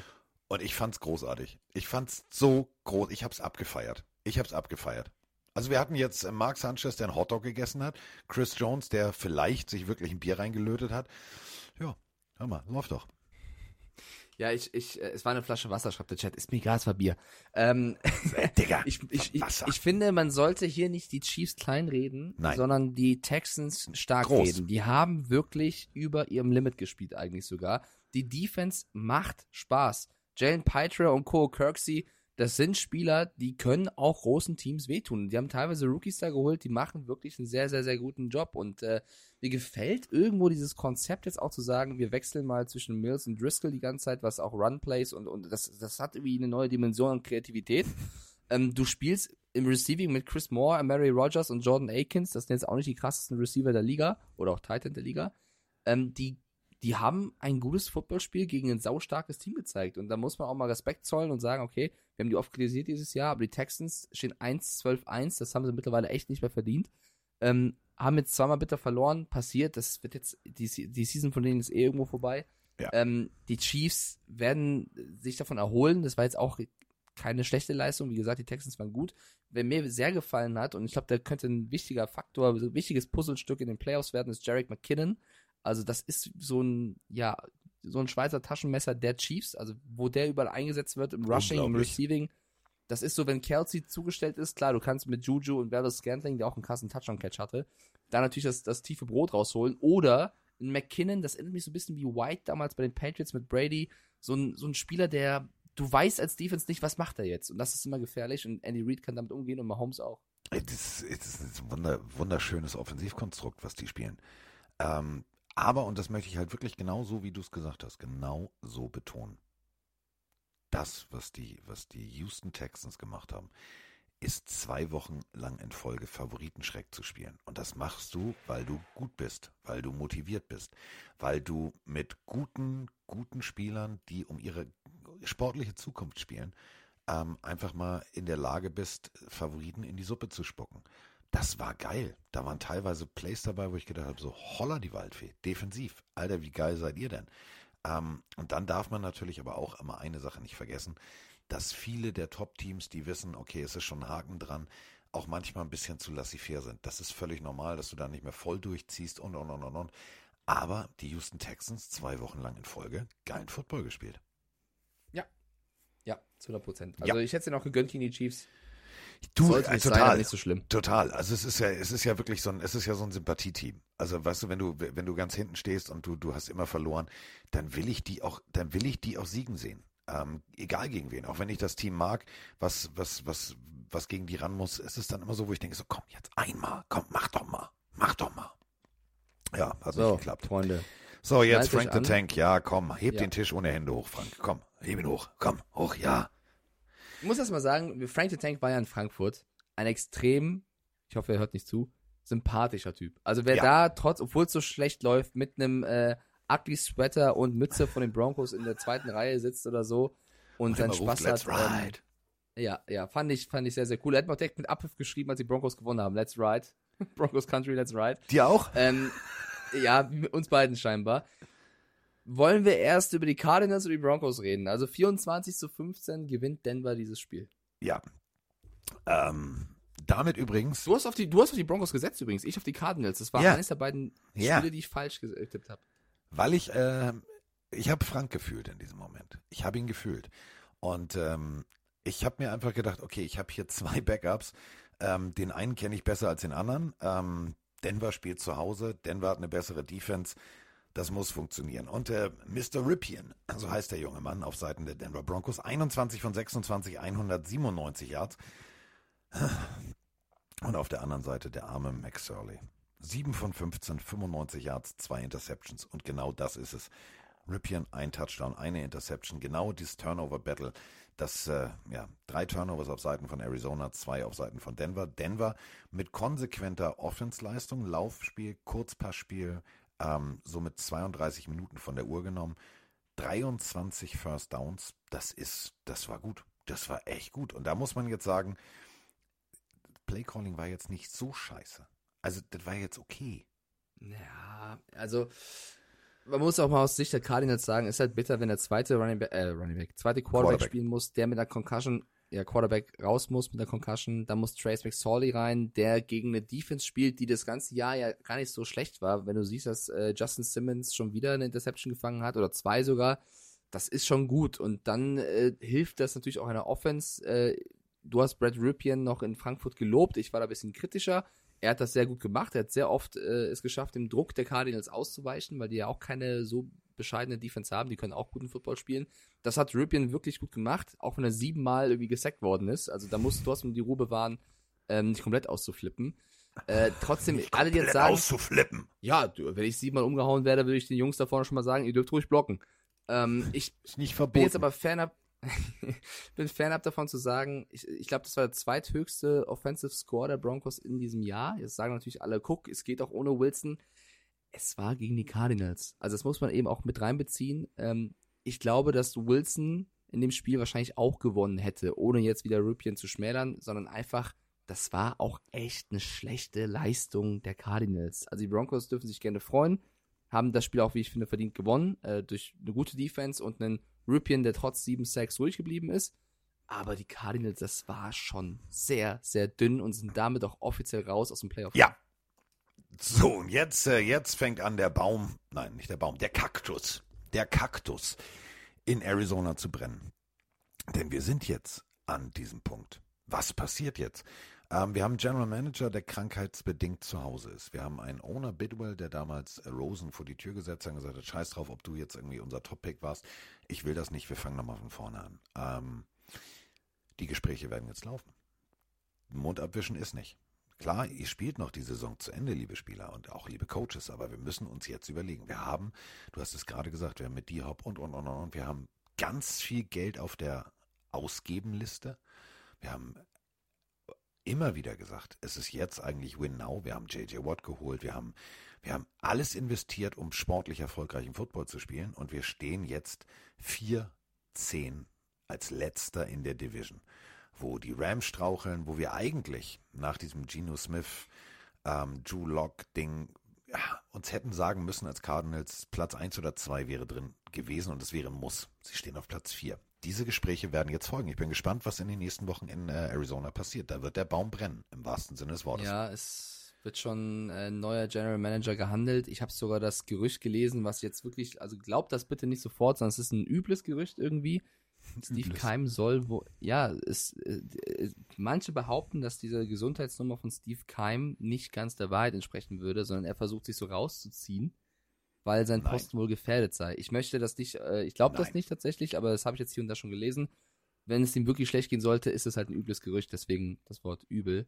Ähm, weil jetzt die Frage wieder im Chat aufkam und ich, ich hoffe, wir müssen es nur noch einmal sagen und dann nie wieder, ob jetzt hier irgendjemand absichtlich verliert, um einen besseren Pick zu haben. Also die Broncos eh nicht, weil die geben ihren Pick ab, aber die Cardinals zum Beispiel.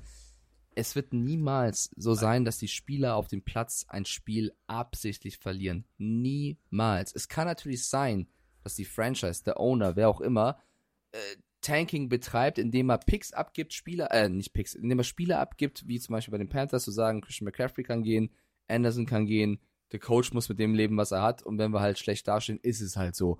Da hat der Wilkes auch gesagt, sogar die Franchise wollte tanken, aber nicht wir, nicht die Spieler, wir wollen was reißen und das haben die Panthers ab und zu in den letzten Wochen ja auch getan. Also es kann sein, dass der Owner das plant oder der, man sagt, wir nehmen es in Kauf, aber niemals würde da ein Team, eine Mannschaft, ein Spieler absichtlich verlieren. Die spielen alle für sich selber, äh, alle für, ihre, für ihren Business, für ihre Verträge. Es gibt auch viele Spieler, die, wenn sie bestimmten keine Receiving Yards erreichen, bekommen die mehr Kohle. Da wird niemand sagen, wir verlieren jetzt absichtlich. Nie, niemals. Du kannst natürlich als Coach bei Trippen und, und Vier kannst du natürlich irgendwie Fullback Dive durch die Mitte machen und ne, so den Ball abgeben. Aber du kannst einem Defense-Spieler nicht sagen, Digga, das Tackle machst du nicht. Das macht der.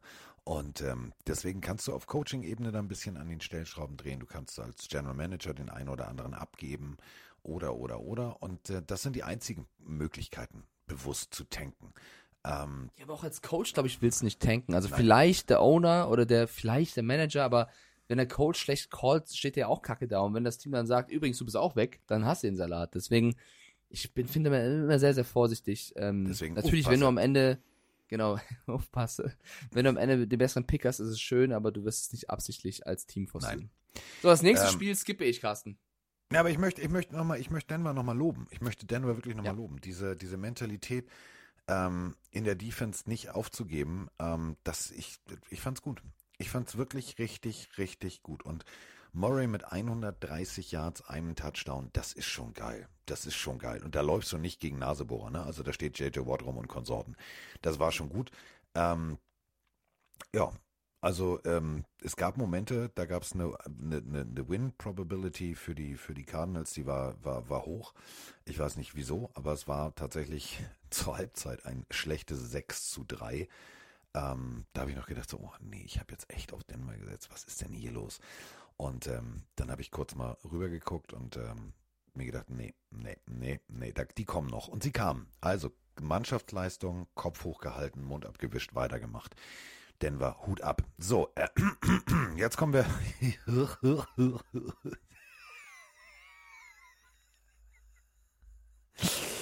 ja, ähm, es gibt so, es gibt so Spiele, die habe ich in fast 40 Willst Jahren, du mich verarschen? So, ich hab's einmal rausgelassen. habe ich in 40 Jahren NFL noch nicht gesehen. Habe ich wirklich noch nicht gesehen. Es gibt so Momente, wo ich mich frage, was ist in den Köpfen von manchen Spielern los? Und äh, wir haben zur Partie, ähm, die wahrscheinlich ganz viele Nachbarschaften in Deutschland geweckt hat, weil irgendeiner dieses Spiel gesehen hat oder Red Zone geguckt hat oder ja auch nur die Zusammenfassung in der Nacht sich nach einem Spiel, was er sich eigentlich angeguckt hat, angeguckt hat. Ähm, wir haben ganz, ganz viele Sprachnachrichten dazu und äh, ich drücke jetzt einfach mal auf Play. Moin Mike, moin Carsten. Ja, der Gosrak schon wieder. Ähm, Raiders gegen Patriots. Was war das bitte am Ende? Also, äh, äh, ich check's nicht. Also, ich check's nicht, wie man so dumm sein kann aus Patriots Sicht. Wie man so lucky sein kann aus Raiders Sicht. Äh, zwei aus meinem Team sind ja auch Raiders-Fans, die haben sich mehr gefreut, aber den habe ich auch mal geschrieben. Freut mich für euch. Aber das ist so, wow, das ist, nee, das ist wie, wie aktuell Bucks äh, die NFC Slouch gewinnen würden. Äh, das wäre jetzt nicht unbedingt ein Titel, auf den ich stolz wäre. So ist das mit dem Sieg ungefähr. Wenn ich auf die Art und Weise gewinne, weil es ja würde peinlich. Moin Singer Carsten, gute Mike. Hier der Jan aus Ommersbach, beziehungsweise Jakob Johnson T-Shirt aus Frankfurt am Main. Geiler Abend war's. Und das Plop werde ich nie mehr aus meinem Kopf kriegen. Ja, was soll ich sagen? Was muss geschehen? Was müssen die Patriots umstellen, damit sie verdammt nochmal konstant ihr Spiel verbessern und dementsprechend ihre Spiele gewinnen. Ich weiß nicht mehr, was man dazu sagen soll. Was meint ihr dazu?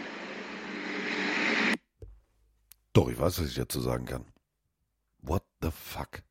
Jetzt mal ehrlich. Er steht für alle, die das Spiel nicht gesehen haben und nicht wissen, was Mike eben so aufgeregt hat und was viele, viele Fragezeichen hinterlassen hat. Es steht 24 zu 24. Die Patriots haben den Ball. Sie bewegen den Ball nach vorne. Und der Running Back, er ist unterwegs, geh ins Aus, es ist 24 zu 24, es ist Overtime, Arschlecken, du hast eine Chance, du hast eine Chance in der Overtime, Cointos, kriegst einen Ball, scorest, fertig, so. Und dann entscheiden sich die Patriots-Spieler selbstständig. Ich glaube nicht, dass Bill Belichick gesagt hat, Alter, machen wir Lateral, wir wollen das Ding jetzt gewinnen. Sondern die fangen an zu lateralen, nach hinten, nochmal nach hinten. Und äh, dann kommt der Pass zu einem Raiders-Spieler, der nicht nur den Ball aufnimmt, sondern sich sagt, wow, und dann auch noch Mac Jones wegmachen. Geil. Mit dem Stiffarm Mac Jones, er Mac Jones aber sowas von um. Der sah aus wie die klassische Burger-Bulette, nur auf grün halt, nicht auf Brötchen. Und dann war er in der Endzone. Die Uhr ist ausgelaufen und damit haben die Raiders diese Partie gewonnen. Und das habe ich bis jetzt nicht verstanden. Und ich habe ganz lange Interviews durch, also ich habe alles durchgefasst. Ich habe nirgendwo gehört, dass Bill Belichick sagt, ja, das war mein Call. Habe ich entschieden. Habe ich nicht. Ich weiß nicht, was die Spieler da gedacht haben. aufgeklärt. Es wurde aufgeklärt. Also erstmal, dieser gewisse Spieler war auch noch Chandler Jones. Das tat doppelt weh, der dann äh, natürlich durchgelaufen ist und Mac Jones ge- runtergehauen hat. Ähm, ich bin extrem wütend, was dieses Spiel angeht. Und zwar, ähm, es steht zur Halbzeit äh, 17 zu 3 für die Raiders. Und alles lief, wie ich es auch gedacht habe, dass die Raiders dieses Spiel machen werden, weil sie einfach mit Darren Waller, der zurückkam, Hunter Renfro, der zurückkam, einfach auch die Qualität besitzen, den besseren Roster besitzen als die Patriots, wo ich dachte, das wird wahrscheinlich für die Raiders knapp reichen. Das Laufspiel der Patriots war außerordentlich stark. Das Passspiel der Patriots war außerordentlich schwach. Das Playcalling, was in den letzten Wochen schon bodenlos kacke war, äh, geht noch tiefer nach unten, dass du im Keller nachgucken musst, was mit Patricia da irgendwie callt die ganze Zeit. Also es ist wirklich, das kannst du dir als Fan nicht mal anschauen, was da passiert. Und da muss man jetzt auch mal deutlich werden, wenn der ehemalige Offensive Coordinator auf der anderen Seite steht, äh, klar, der hat jetzt auch nicht das einfachste Headcoach ja, aber da hast du schon eine Qualität auf dieser Position ähm, verloren. Was mich aufregt, ist einerseits, du kommst zurück. Das machst du sehr, sehr gut, weil die Raiders wieder ähm, ja, lässig wurden und dich zurückkommen lassen. Mich regt in erster Linie auf, dass dieses Spiel überhaupt so knapp war am Ende, weil ich kann es wirklich nicht verstehen, wie der Touchdown von Keelan Cole gegeben werden kann, obwohl sein Fuß eindeutig auf der Linie ist, im Aus ist. Ich verstehe nicht, warum das ein Touchdown ist. Ich habe es mir sehr oft angeschaut. Man kann es sich doch mal anschauen. Es geht nicht in meinen Kopf, wie das ein Touchdown sein kann. Das bringt die Raiders ja erstmal in die Lage, dass es am Ende so knapp aussieht. Das abgehakt, darfst du natürlich nicht das machen, was dann passiert. Und weil gerade die erste Audio meinte, man sind die Patriots dumm. Nein, die Patriots sind nicht dumm. Ähm, es war nicht der Call zu Lederer, du hast gerade schon gesagt, Carsten. Es war die Fehleinschätzung eines Spielers. Und ich möchte jetzt natürlich nicht nur auf einen draufhauen, weil das weiß er natürlich selber, aber die Wahrheit ist, es war nicht der Plan, da zu Lederern. Also es war nicht die dummen Patriots, sondern es war der Fehler eines Spielers, der mit dem Referee-Fehler und viele andere Dinge, schlechte erste Halbzeit und so, dazu geführt hat, geführt hat, dass du dieses Spiel verlierst in einem wichtigen Moment der Saison, weil mit einem Sieg hättest du echt ähm, nochmal die Dolphins unter Druck setzen können. Also es tut extrem weh, das war die bitterste Pleite in dem Jahr. Stevenson läuft. Der Call von Belichick war, wir laufen die Uhr runter, gehen in die Overtime. Stevenson wirft den Ball zurück auf Jacoby Myers. Der davon angefixt, wahrscheinlich hat er gar nicht damit gerechnet, den Ball zu bekommen, nach hinten rennt und dann den Ball Richtung Mac Jones werfen möchte, weil er der Meinung ist, der steht frei. Das in einem Tempo und einer Höhe, dass Chandler Jones wirklich sagt, Dankeschön, den Ball aufnimmt. Mac Jones, der kann dem, auch wenn er nicht gut gespielt hat davor, in dem Moment gar nichts machen. Der wird einfach nur auf den Hosenboden gesetzt. Wenn Chandler Jones mit einer Hand dich auf den Boden haut, was willst du machen? Da würde ich, da würd, ich würde im Boden stecken bleiben wahrscheinlich. Und läuft zum Sieg der Raiders. Ähm, Jacoby Myers nach dem Spiel mit diesem Fehler extrem aufgewühlt, den Tränen nahe. Und ja, ich bin extrem sauer auf ihn als Fan, aber ich habe massiven Respekt, dass sich Jacoby Myers nach dem Spiel mit diesem Fehler, der absolut den Sieg gekostet hat, oder zumindest die Overtime, vor alle Kameras stellt, vor alle Interviewer stellt. Es gibt andere, die würden da verschwinden und mehr machen wollen. Und gefühlt unter Tränen sagt, es war mein alleiniger Fehler. Der Call war, wir laufen, wir sollten keinen Scheiß machen. Ich habe Scheiße gemacht. Ich habe gedacht, Mac Jones ist frei. Ich habe es falsch eingeschätzt. Ich habe geworfen. Ich habe das Spiel gekostet. Und er, sein Vertrag läuft aus. Ja, und wir wissen alle, wie rigoros Bill Belichick meistens auch zurecht ist, Ja, wenn du jetzt als ja. Spieler, der so einen Fehler macht, der einen auslaufenden Vertrag hat, dich da hinstellst. Er war der beste Receiver im Spiel übrigens, by the way. Der hat davor nicht schlecht gespielt. Und sagst unter, unter Tränen, das war mein Fehler. Ich als Fan bin wütend. Ich als, ich, ich ich verstehe jede Häme. Und das hat das Spiel mitgekostet, neben dem Referee-Fehler. Aber danach so viel Anstand zu haben, trotz der Zukunft, die auf dem Spiel steht, da ziehe ich trotz der Niederlage, die mir sehr weh tut, den Hut von Myers und sage, ich hoffe, du kannst demnächst zeigen, dass du es besser kannst. Also ich ziehe genau davon nämlich auch meinen Hut. Ähm, ich hatte, also wirklich, ich habe das, das von Myers gehört, aber ich habe mir gedacht, da muss jetzt noch irgendein Coach, also spätestens jetzt muss ein Coach sagen, ähm, ja, das kann sein, dass er das im Kopf hatte, weil wir darüber mal gesprochen haben oder so. Ähm, weil das war, war, das hatte, das war Rückgrat, das war Eier, das war geil. Auf der anderen Seite muss man halt wirklich jetzt auch mal die Raiders loben, dass sie am Ende diese Kaltschnäuzigkeit behalten haben. Du hast gerade den Catch gesagt, ja, da können wir drüber diskutieren. Also für alle, die es nicht gesehen haben, Ecke der Endzone, ähm, bei den Raiders ist die Endzone schwarz lackiert.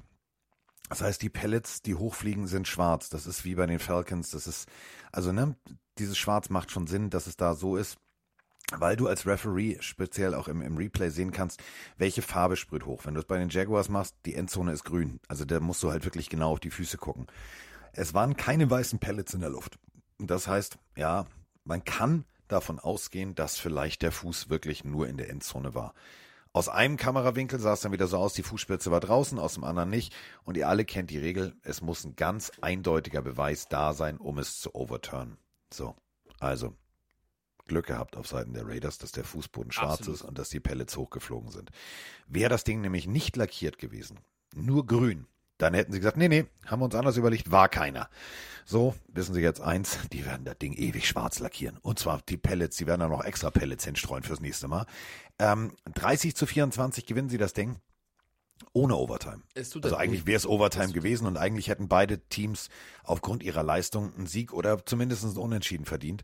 Aber es ist dann tatsächlich dieses, dieses eine Play, was wirklich Geschichte geschrieben hat. Und wenn wir zurückdenken an den ans Miami Miracle und und und und, Lateral und New England, ich glaube, Bill Belichick sagt, wir lateralen nie wieder. Nie wieder.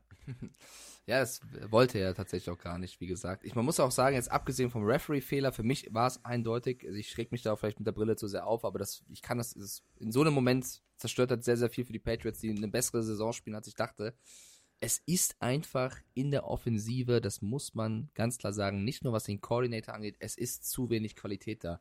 Das ist der Grund, warum ich gesagt habe, ich glaube, die werden Vierter, weil ich die Jets vom, im, im Trend nach oben sehe, die Dolphins und so weiter und so fort, schon alles erklärt.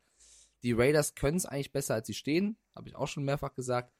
Die Patriots sind einfach, was ihre, ihre Spiele angeht, limitiert. Da, bis die mal ihren Titan gefunden haben, irgendeinem Play, Jono Smith oder Hunter Henry, vergingen Ewigkeiten. Es ist einfach, du hast keinen Gronk mehr, du hast nicht mehr diese, diese Playmaker und die brauchst du eben. Und ähm, dann verlierst du halt so ein Spiel aufgrund irgendwelcher Lackierungen und Entscheidungen von einzelnen Spielern.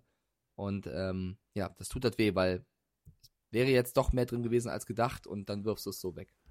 Ja, und äh, müssen ganz ehrlich sagen, äh, Mac Jones, du merkst halt wirklich dieses, das Handtuch zwischen ihm und Matt Patricia, das ist zerrissen. Ähm, wenn du an der Seitenlinie siehst, das ist boah, Alter, da kannst du die Luft schneiden. Also da steht wirklich Matt Patricia mit ganz dünnen Socken auf ganz dünnem und sehr kaltem Eis. Also ich glaube, das Ding, das wirst du nicht wieder hinkriegen. Ähm, auf der anderen Seite, und das muss man auch sagen, teilweise gefällt mir Mac Jones, teilweise nicht. Das ist aber so meine persönliche Empfindung. Ich erwarte, ich erwarte dann ein kreativeres äh, Play. Das Problem ist natürlich, wenn du nur, nur, nur also nur Kartoffeln kriegst, kannst du halt kein Sternemenü kochen. Ne? Das ist auch klar. So, und das hast du gerade gesagt, die Zutaten sind nicht da. Ähm, da sollten die Patriots wirklich jetzt einfach mal sagen, hm, ja, fürs nächste Jahr, lass uns doch mal ein bisschen aufrüsten. Lass uns doch einfach mal, lass uns mal völlig abstrus und lass uns mal richtig durchdrehen. Lass uns mal Receiver holen und lass uns mal einen neuen Thailand holen. Also wir haben Hunter Henry, aber noch einen zweiten. So richtig geil. Einer geht nach links raus, einer geht nach rechts raus, macht das Feld breit. Alter, das ist geil, da kann man hinwerfen. Das wäre schön. Wäre schön. Komm, nächstes Spiel. Oh, Piepmatz, du sei doch nicht traurig. Du hast gesagt Platz 4, nee, sie stehen auf Platz, also. Ja, ja, aber. ich habe ja damit gerechnet. Die Art und Weise in diesem Spiel, habe ich ja gerade erklärt, ist halt. Tut halt okay. weh, kann man ja auch mal zugeben. Wäre ja. Wär auch schade, wenn wir nicht Emotionen zeigen würden, oder? ja, ja so, Emotionen haben sie auch gezeigt. Nächste Partie. Tampa Bay Buccaneers 6-8. Also Losing Record, aber Platz 1 in der Division. Hey, ist das eine geile Division, diese NFC South. Und auf der anderen Seite die Cincinnati Bengals. Ja, also am Anfang haben die Bengals gedacht, Football spielen finden wir doof. Borrow hat sich gesagt, Football spielen, boah, weiß ich gar nicht, ob ich das noch kann. Also die waren ungefähr so wie ihr wahrscheinlich alle am 1.1. morgens. So ein bisschen so, oh, ich muss mich erstmal sortieren. So kam mir das vor. Also ganz großer Kater in den Katzen. Ähm, das lief gar nicht rund. Ähm, und dann haben die tatsächlich Tampa Bay Buccaneers nach dem ersten Viertel, das war so ein Abtasten, da stand es dann 3-0 für Tampa Bay, gedacht, jetzt können wir es. 14. 14. Es stand 17 zu 3 zur Hälfte und dann haben sich die Bengals gedacht, weißt du was? Wie viel Viertel brauchen wir? Ach, zwei reichen. 17 und 14 Punkte im dritten und vierten Viertel und da konnten die äh, tatsächlich Buccaneers nur noch sechs gegenhalten und somit haben wir das Resultat von 34 zu 23 und ich möchte jetzt nicht die Goat-Diskussion aufmachen und sollte er und könnte er, aber ich muss wirklich einfach mal sagen, wenn ein Joe Burrow mit nur, nur, nicht falsch verstehen, mit nur 200 Yards einen Tom Brady, der 312 Yards wirft, schlägt, dann ist es nicht nur Joe Burrow, dann ist es nicht nur die Offense, dann ist es das Gesamtkonstrukt der Bengals, was gegen ein nicht funktionierendes Gesamtkonstrukt der Buccaneers sich gut verkauft hat und vor allem Durchhaltevermögen gezeigt hat. Ja, wenn du 17 Punkte hinten bist und nochmal mit einer historisch krassen Leistung zurückkommst, dann musst du den Hut ziehen für Joe Burrow. Das meinte ich ja vorhin schon, das meine ich die ganze Saison schon ein Joe Burrow kann zu jedem Zeitpunkt ein Spiel gewinnen. Es gibt nur wenige Quarterbacks, die das drauf haben, äh, ein Spiel mal zu flippen. Ähm, das hat jetzt unter anderem äh, Kirk Cousins ausnahmsweise bewiesen, aber auch ein Patrick Mahomes darfst du nie rausnehmen, Tom Brady eigentlich auch nicht und Joe Burrow ist auch so einer, der kann aus wenig viel machen. Ich finde, dass du in der ersten Halbzeit gesehen hast, und deswegen meinte ich, habe ich vorhin die Bucks so lobend erwähnt, die können es eigentlich ja. ja. Ja, die erste Halbzeit der Buccaneers war brutal stark. Sie haben das Laufspiel der Bengals komplett rausgenommen was zuletzt immer funktioniert hat. P. Ryan, Mixon, die waren alle abgemeldet. Es hat alles funktioniert. Das Einzige, was halt wirklich eine riesen, riesen Schwachstelle ist bei den Bucks, und das hat sich halt hinten raus auch gezeigt nochmal, ist die O-Line. Also das Laufspiel funktioniert nicht so gut wie sonst mit Rashad White und Leonard Fournette. Brady ist oft unter Druck. Da passieren Fehler und äh, der eine Fehler dann so viel, dass du es wirklich zulässt, dass die Bengals aus nur, in Anführungsstrichen, 200 Yards vier Touchdown-Pässe werfen. Also das, da würde ich wieder lobend Borrow erwähnen und weniger jetzt komplett auf die, auf die Bugs draufhauen wollen. Also wie gefühlt jede Woche ist Lavonte David da der beste Mann. Die Defensive Backs hatten teilweise wieder gepennt. Ähm, Vita Vea, finde ich, hat komplett gefehlt. Der war verletzt. Ähm, also die, die Bucks hätten dieses Spiel gewinnen können, wenn sie mit der vielleicht der vollen Kapelle da gewesen wären. Und die, die Bengals haben es auch einfach irgendwann in der zweiten Halbzeit verdammt clever und gut gespielt. Und äh, deswegen den Kopf aus der Schlinge gezogen, den ersten Platz ähm, in der Division gefestigt und den Bucks um einen reingewirkt, die trotzdem noch Erster sind. Und ich habe so ein Gefühl, Carsten, ich habe so ein Gefühl, dass die Buccaneers irgendwie mit irgendeinem Rekord hier in diese Playoffs reinfallen werden. Und dann bin ich mal gespannt, auf wen sie in der ersten Runde treffen, der Wildcard, weil oh. wenn die einen guten Tag erwischen, sind die immer noch nicht zu unterschätzen. Unterschätze mir Brady auch mit diesem Besteck unter einem Playoff-Spiel auf gar keinen Fall. Nein, das ist eben genau der Punkt. Und das, das finde ich halt so unfair eigentlich, weißt du? Wenn du mal überlegst, ähm, es gibt Teams, die sind in der Hand, wie die Detroit Lions, und die gucken sich an, okay, die haben sechs Siege, acht Niederlagen und sind in den Playoffs. Das ist, ja. Ja, ist unfair, ja. Aber, aber die Bucks können sich, finde ich, trotzdem eigentlich nur selber schlagen. Also, äh, du, du hast schon recht, ich will, die GOAT-Diskussion machen wir nicht auf. Tom Nein. Brady ist für mich persönlich der GOAT, aber zwei Interceptions, zwei Fumbles, dass er auch nicht seinen besten Tag hatte, ist klar. Aber wenn die Buccaneers die erste Halbzeit durchziehen, gewinnen sie das Spiel deutlich. Wenn sie vor Anfang an wie in der zweiten Halbzeit gespielt hätten, kriegen sie 40 Punkte auf den Sack. Und das ist halt unwürdig für ein Team, was in den letzten Jahren eigentlich so geil gespielt hat. Ja. Also, ja. Ähm, Restspielplan. Jetzt ist immer der Zeitpunkt gekommen, wo man schon über den Restspielplan sprechen muss. Gegen die Cardinals müssen die Bucks noch ran, also in Arizona. Dann kommen die Carolina Panthers und dann geht's zu den Falcons. Das heißt, zwei direkte Duelle. Und wir haben darüber gesprochen, wie eng diese Division ist. Die ist richtig, richtig eng. Also Tampa Bay 6-8, Carolina 5-9, New Orleans 5-9, Atlanta 5-9. Und äh, nehmen ja, wir jetzt. Auf, das sind ja, ja. Nehmen wir nur mal an. Tampa Bay verliert gegen Carolina und gegen Atlanta. Ja, aber du hast die beiden ja jetzt gesehen. Ich sehe es eher anders. Ich finde, alle drei sind absolut schlagbar. Stell dir mal vor, die hauen jetzt eine Winstreak von drei Spielen raus, bauen ein Momentum auf und gehen in die erste Runde. Also ich will jetzt hier nicht zu stark reden, aber das, sind, das ist jetzt ein einfacher Schedule im Vergleich zu anderen Teams. Lass die jetzt mal sich dreimal einspielen und wieder vielleicht von Verletzungen verschont bleiben. Ja, so. Schreib sie nicht ab. Das ist alles, was ich sage. Ich, ich bin bei dir. Ich finde auch, dass ein anderes Team, was gerade 7-7 oder so steht, es deutlich mehr verdient hätte. Da bin ich hundertprozentig bei dir. Ich sage aber auch, schreibt mir die Bugs nicht komplett ab. Das ist Nein. das Einzige, was ich sage. Nein. Und Borrow, das muss man ganz deutlich sagen, trotz blutender Hand und, und, und das so zurückzukommen, das ist beeindruckend. Das ist echt beeindruckend und das zeigt vor allem, und da muss man auch wirklich mal, ja, Vita Vea hat gefehlt, aber wir müssen das Aufpolstern der O-Line loben. Denn ähm, in solchen Momenten, wenn dein Quarterback schon blutet und bla bla bla und bis jetzt, also bis, zur- bis, zur, bis zur Halbzeitpause irgendwie kein wirklicher Faktor war, da nicht aufzustecken, sondern dem Quarterback das Gefühl zu geben, du kannst mit uns vor dir dieses Ding noch rocken, das ist schon gut. Das hat mir sehr, sehr gut gefallen und die Bengals sind für mich weiter äh, wirklich einer der Favoriten, äh, tief, ganz tief zu gehen in äh, der AFC Playoff-Geschichte. Wenn wir jetzt auf die AFC gucken, dann äh, müssen wir natürlich die nächste Partie auch nochmal besprechen, die ähm, Mike Rabel macht aus nichts tatsächlich noch irgendwas äh, Tennessee Titans. Die stehen nämlich mit 7-7, ähm, wir haben schon drüber gesprochen, vor Jacksonville mit 6-8 auf Platz 1 der AFC South. Und auf der anderen Seite, ja, hinter den Chiefs äh, hinterher, allerdings mit Blinker links und Fuß in der Ölwanne, sind die Los Angeles Chargers. Und die Chargers, ja, zu Hause haben sich einfach gesagt, weißt du was, das Spiel ist erst dann zu Ende, wenn wir entscheiden, dass das Spiel zu Ende ist. Ryan Tannehill 15 von 22, 165 Yards, eine Interception und Justin Herbert 313 Yards und vor allem ganz wichtige Yards am Ende, 28 von 42, zwei Interceptions. Ja, aber im richtigen Moment die richtigen Spieler getroffen. Also der letzte Drive, der Game-Winning Drive, der mit einem Dicker the Kicker Kick beendet wurde, der war, der war sehenswert. Guckt euch bitte die Highlights dieser Partie nochmal an. Es gibt nicht viele. Es ist nur 17-14 ausgegangen. Aber der letzte Drive war geil.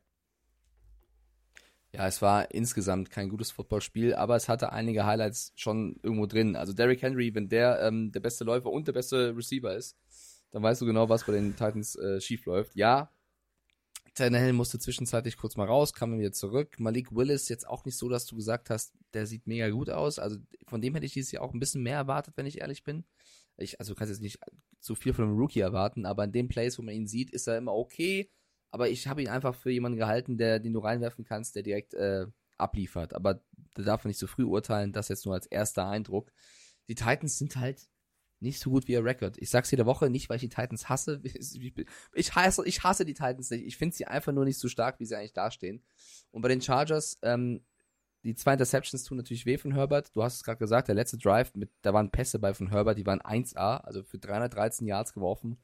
Das war gut. Eckler musste zwischenzeitlich verletzt ja auch raus. Ähm, was die Titans im Spiel gehalten hat, war diese sensationelle, und ich habe noch nie sowas gesehen, Interception, wo der eine ba äh, Spieler den Ball eigentlich fängt, damit aber out of bounds fliegt und im Rausfliegen den Ball zum Kollegen nach hinten tippt, der ihn dann fängt und das war die Interception.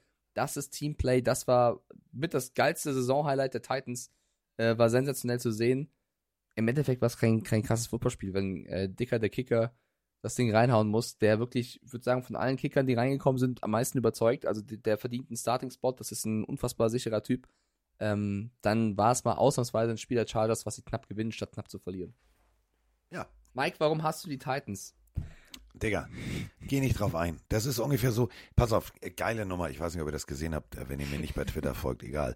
Es gibt so, Ich folge dir auf Twitter. Es gibt so Sachen, da muss man nicht. Also, ähm, die Sprecherkabine, aus der wir den Stream kommentieren, hat halt eine riesen Glasscheibe. Jeder Techniker im Gebäude nennt sie Aquarium. Ich schreibe einen Tweet.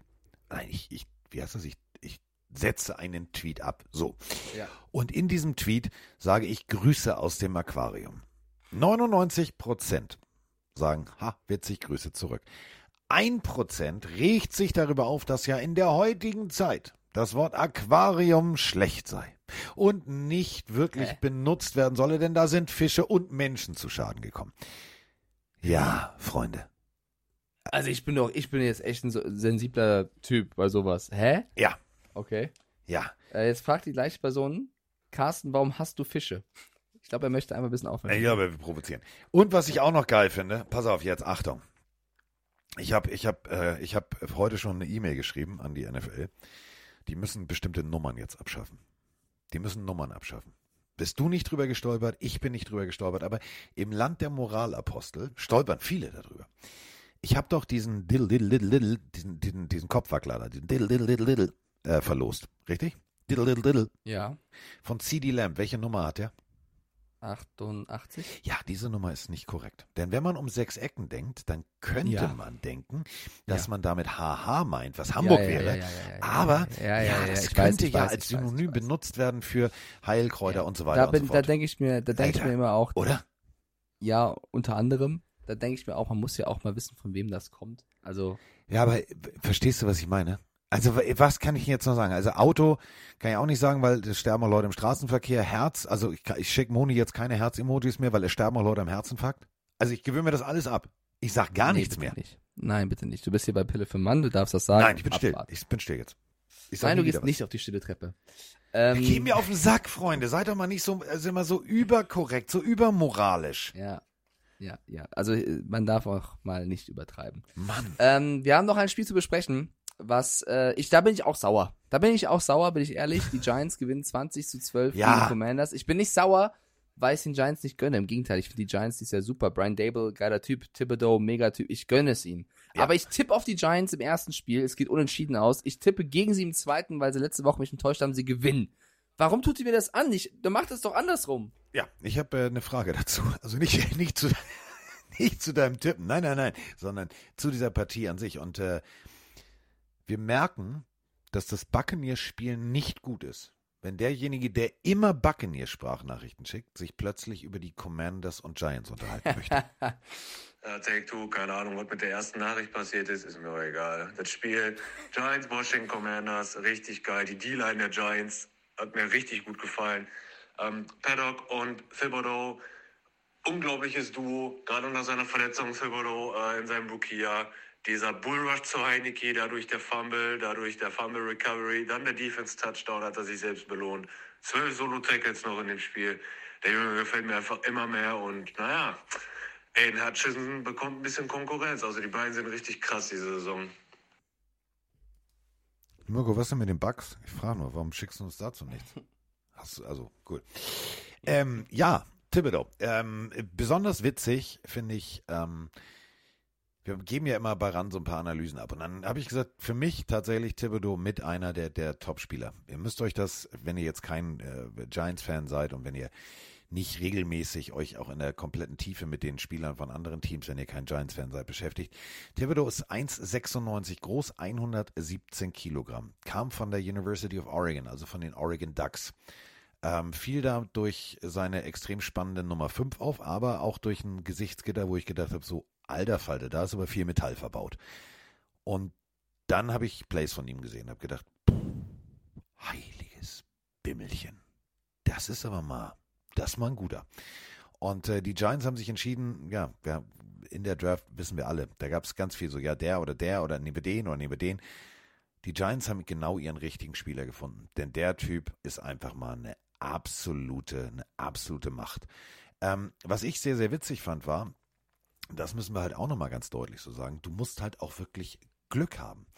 Ähm, es gab äh, bei RAN ganz viele, ganz viele Mock-Drafts, wisst ihr alle, machen wir mal, machen wir hier, machen wir da, machen wir hier, machen wir da.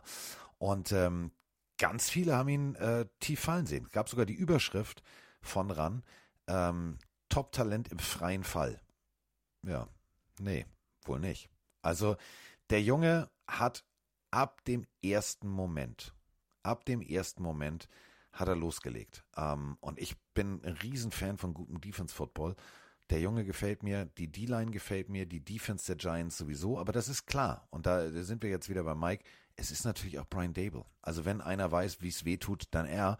Und mir tut es tatsächlich weh, echt weh, dass so ein Goal-Line-Stand den armen Taylor Heinecke komplett um seinen, ja, eigentlich fast, ich sag mal so, ich mag ihn. Ich bin ja jetzt so ein, ich bin so ein, so ein Mike Stiefelhagen-Fan. Wenn Mike mir sagt, guck dir den mal genau an, dann gucke ich mir den auch genau an. Und ja, es waren nur drei, sechs und drei Punkte. So kamen die zwölf zustande. Und es waren 14 Punkte der Giants im zweiten Viertel. Aber Taylor Heinecke 17 von 29, 249 Yards, ein Touchdown. Geiler Typ. Also es hat mir gefallen. Und dass der dann ja als Verlierer vom Feld muss, das tat mir leid. Ich gönn's den Giants, nicht falsch verstehen. Aber Taylor Heinecke tat mir leid. Ja, es, es, ich hätte es auch beiden gegönnt, tatsächlich. Äh, hier wird gerade reingeschrieben von Nico, Giants sind auch nur Futter für die Wildcard-Games. Würde ich nicht sagen. Also egal, ob, also müssen es erstmal reinschaffen.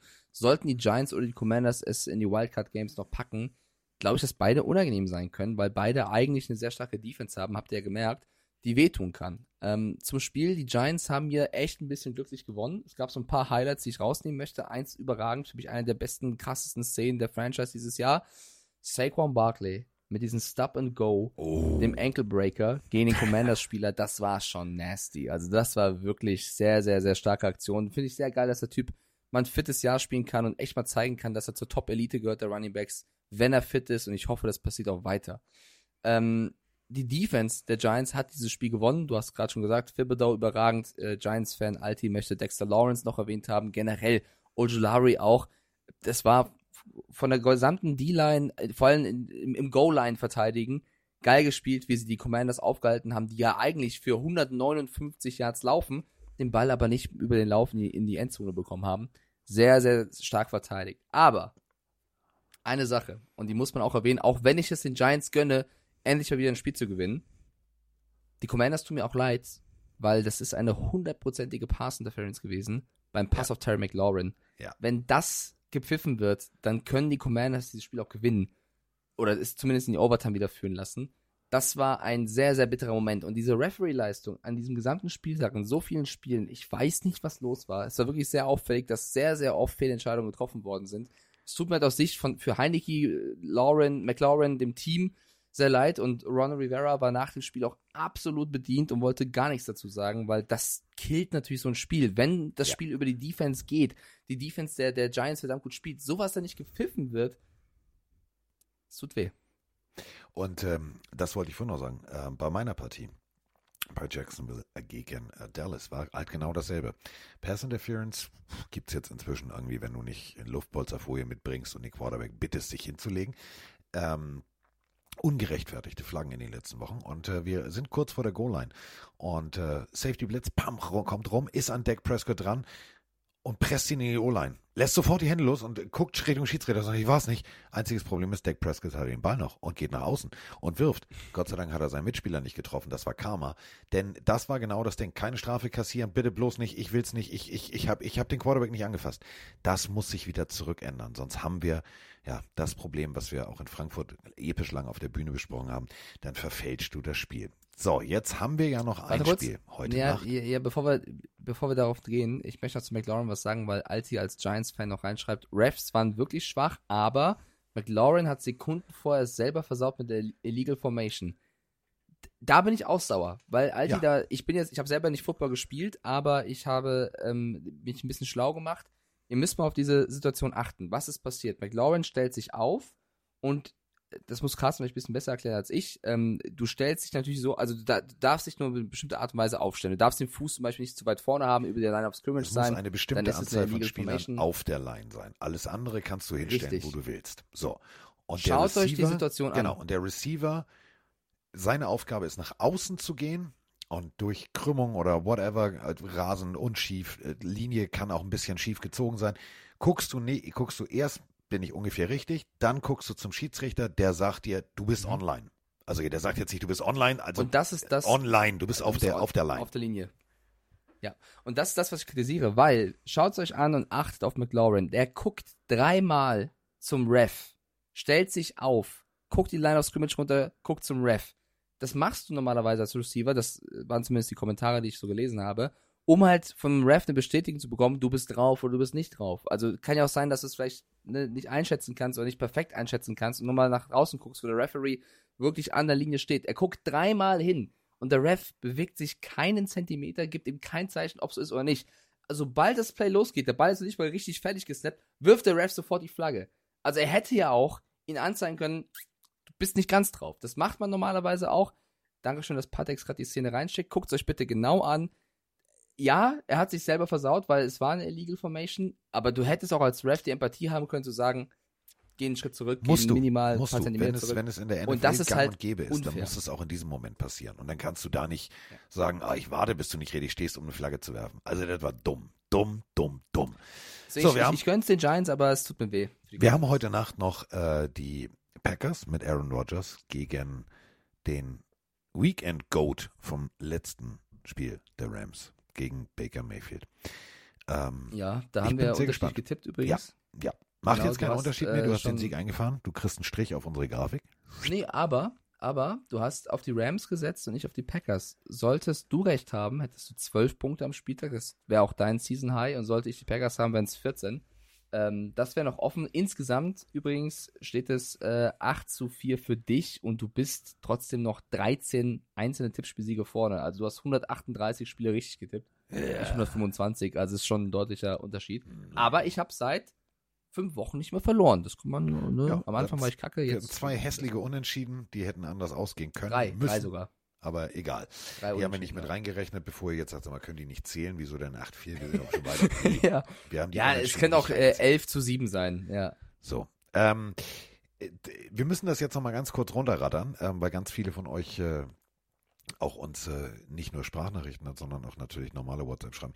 Ja, aber könnt ihr zum Ende der Folge vielleicht nochmal das Playoff Picture machen? Ja, können wir. Machen wir auch. So, gucken wir erstmal auf die AFC. Also, auf Platz 1 wären die Bills. Die hätten ein Freilos und somit das Heimrecht. Und dann gucken wir auf die Wildcard-Runde von oben nach unten. Auf 7 in der AFC wären die Dolphins. Auf 2 die Chiefs. Das ist genau die Partie, wo Mike von sagte, hui, das wäre hart. So, bei den Chiefs. Immer die höhere Nummer hat das Heimrecht. Die Nummer 6 die Chargers gegen die 3 die Cincinnati Bengals und die 5 die Baltimore Ravens gegen die 4 die Tennessee Titans. Das wäre das. So. Und ähm, dann rutscht je nachdem äh, der höhere gegen den tieferen, so ergibt sich dann äh, die jeweilige Divisional-Runde. Der Einzige, der weiß, dass er schon in der Divisional-Round wäre, Round wäre und eine Runde frei hätte, wären die Buffalo Bills. Gucken wir jetzt auf die NFC.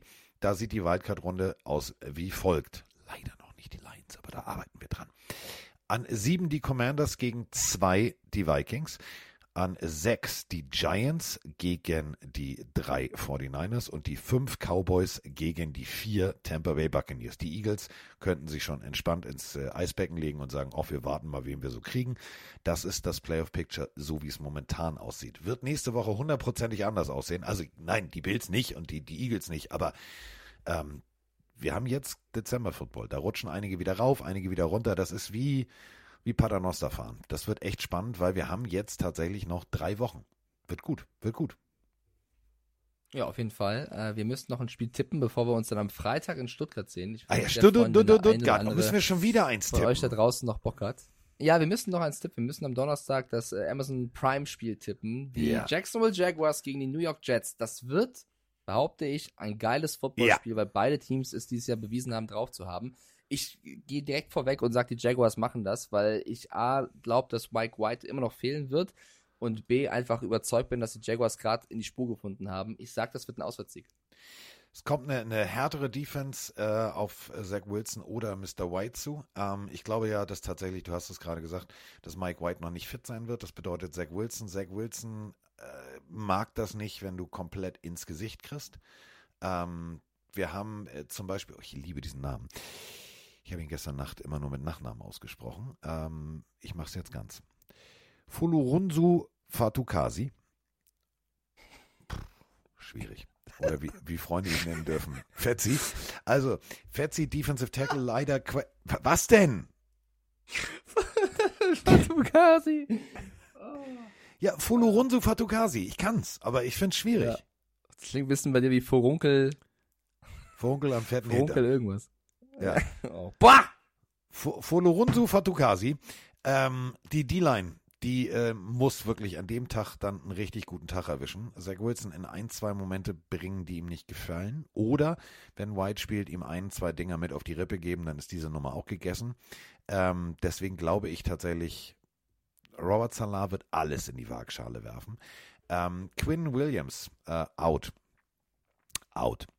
Also der wird, äh, so wie es stand jetzt, Montag, man weiß natürlich nicht, was diese Medical-Abteilung hinkriegt, für äh, Donnerstag ähm, vielleicht fit werden, vielleicht aber nicht. Also stand jetzt ist out und damit ist für mich klar, äh, Travis Etienne durch die Mitte, Hup Hup, Abfahrt, Dankeschön, Tschüss, äh, Jacksonville.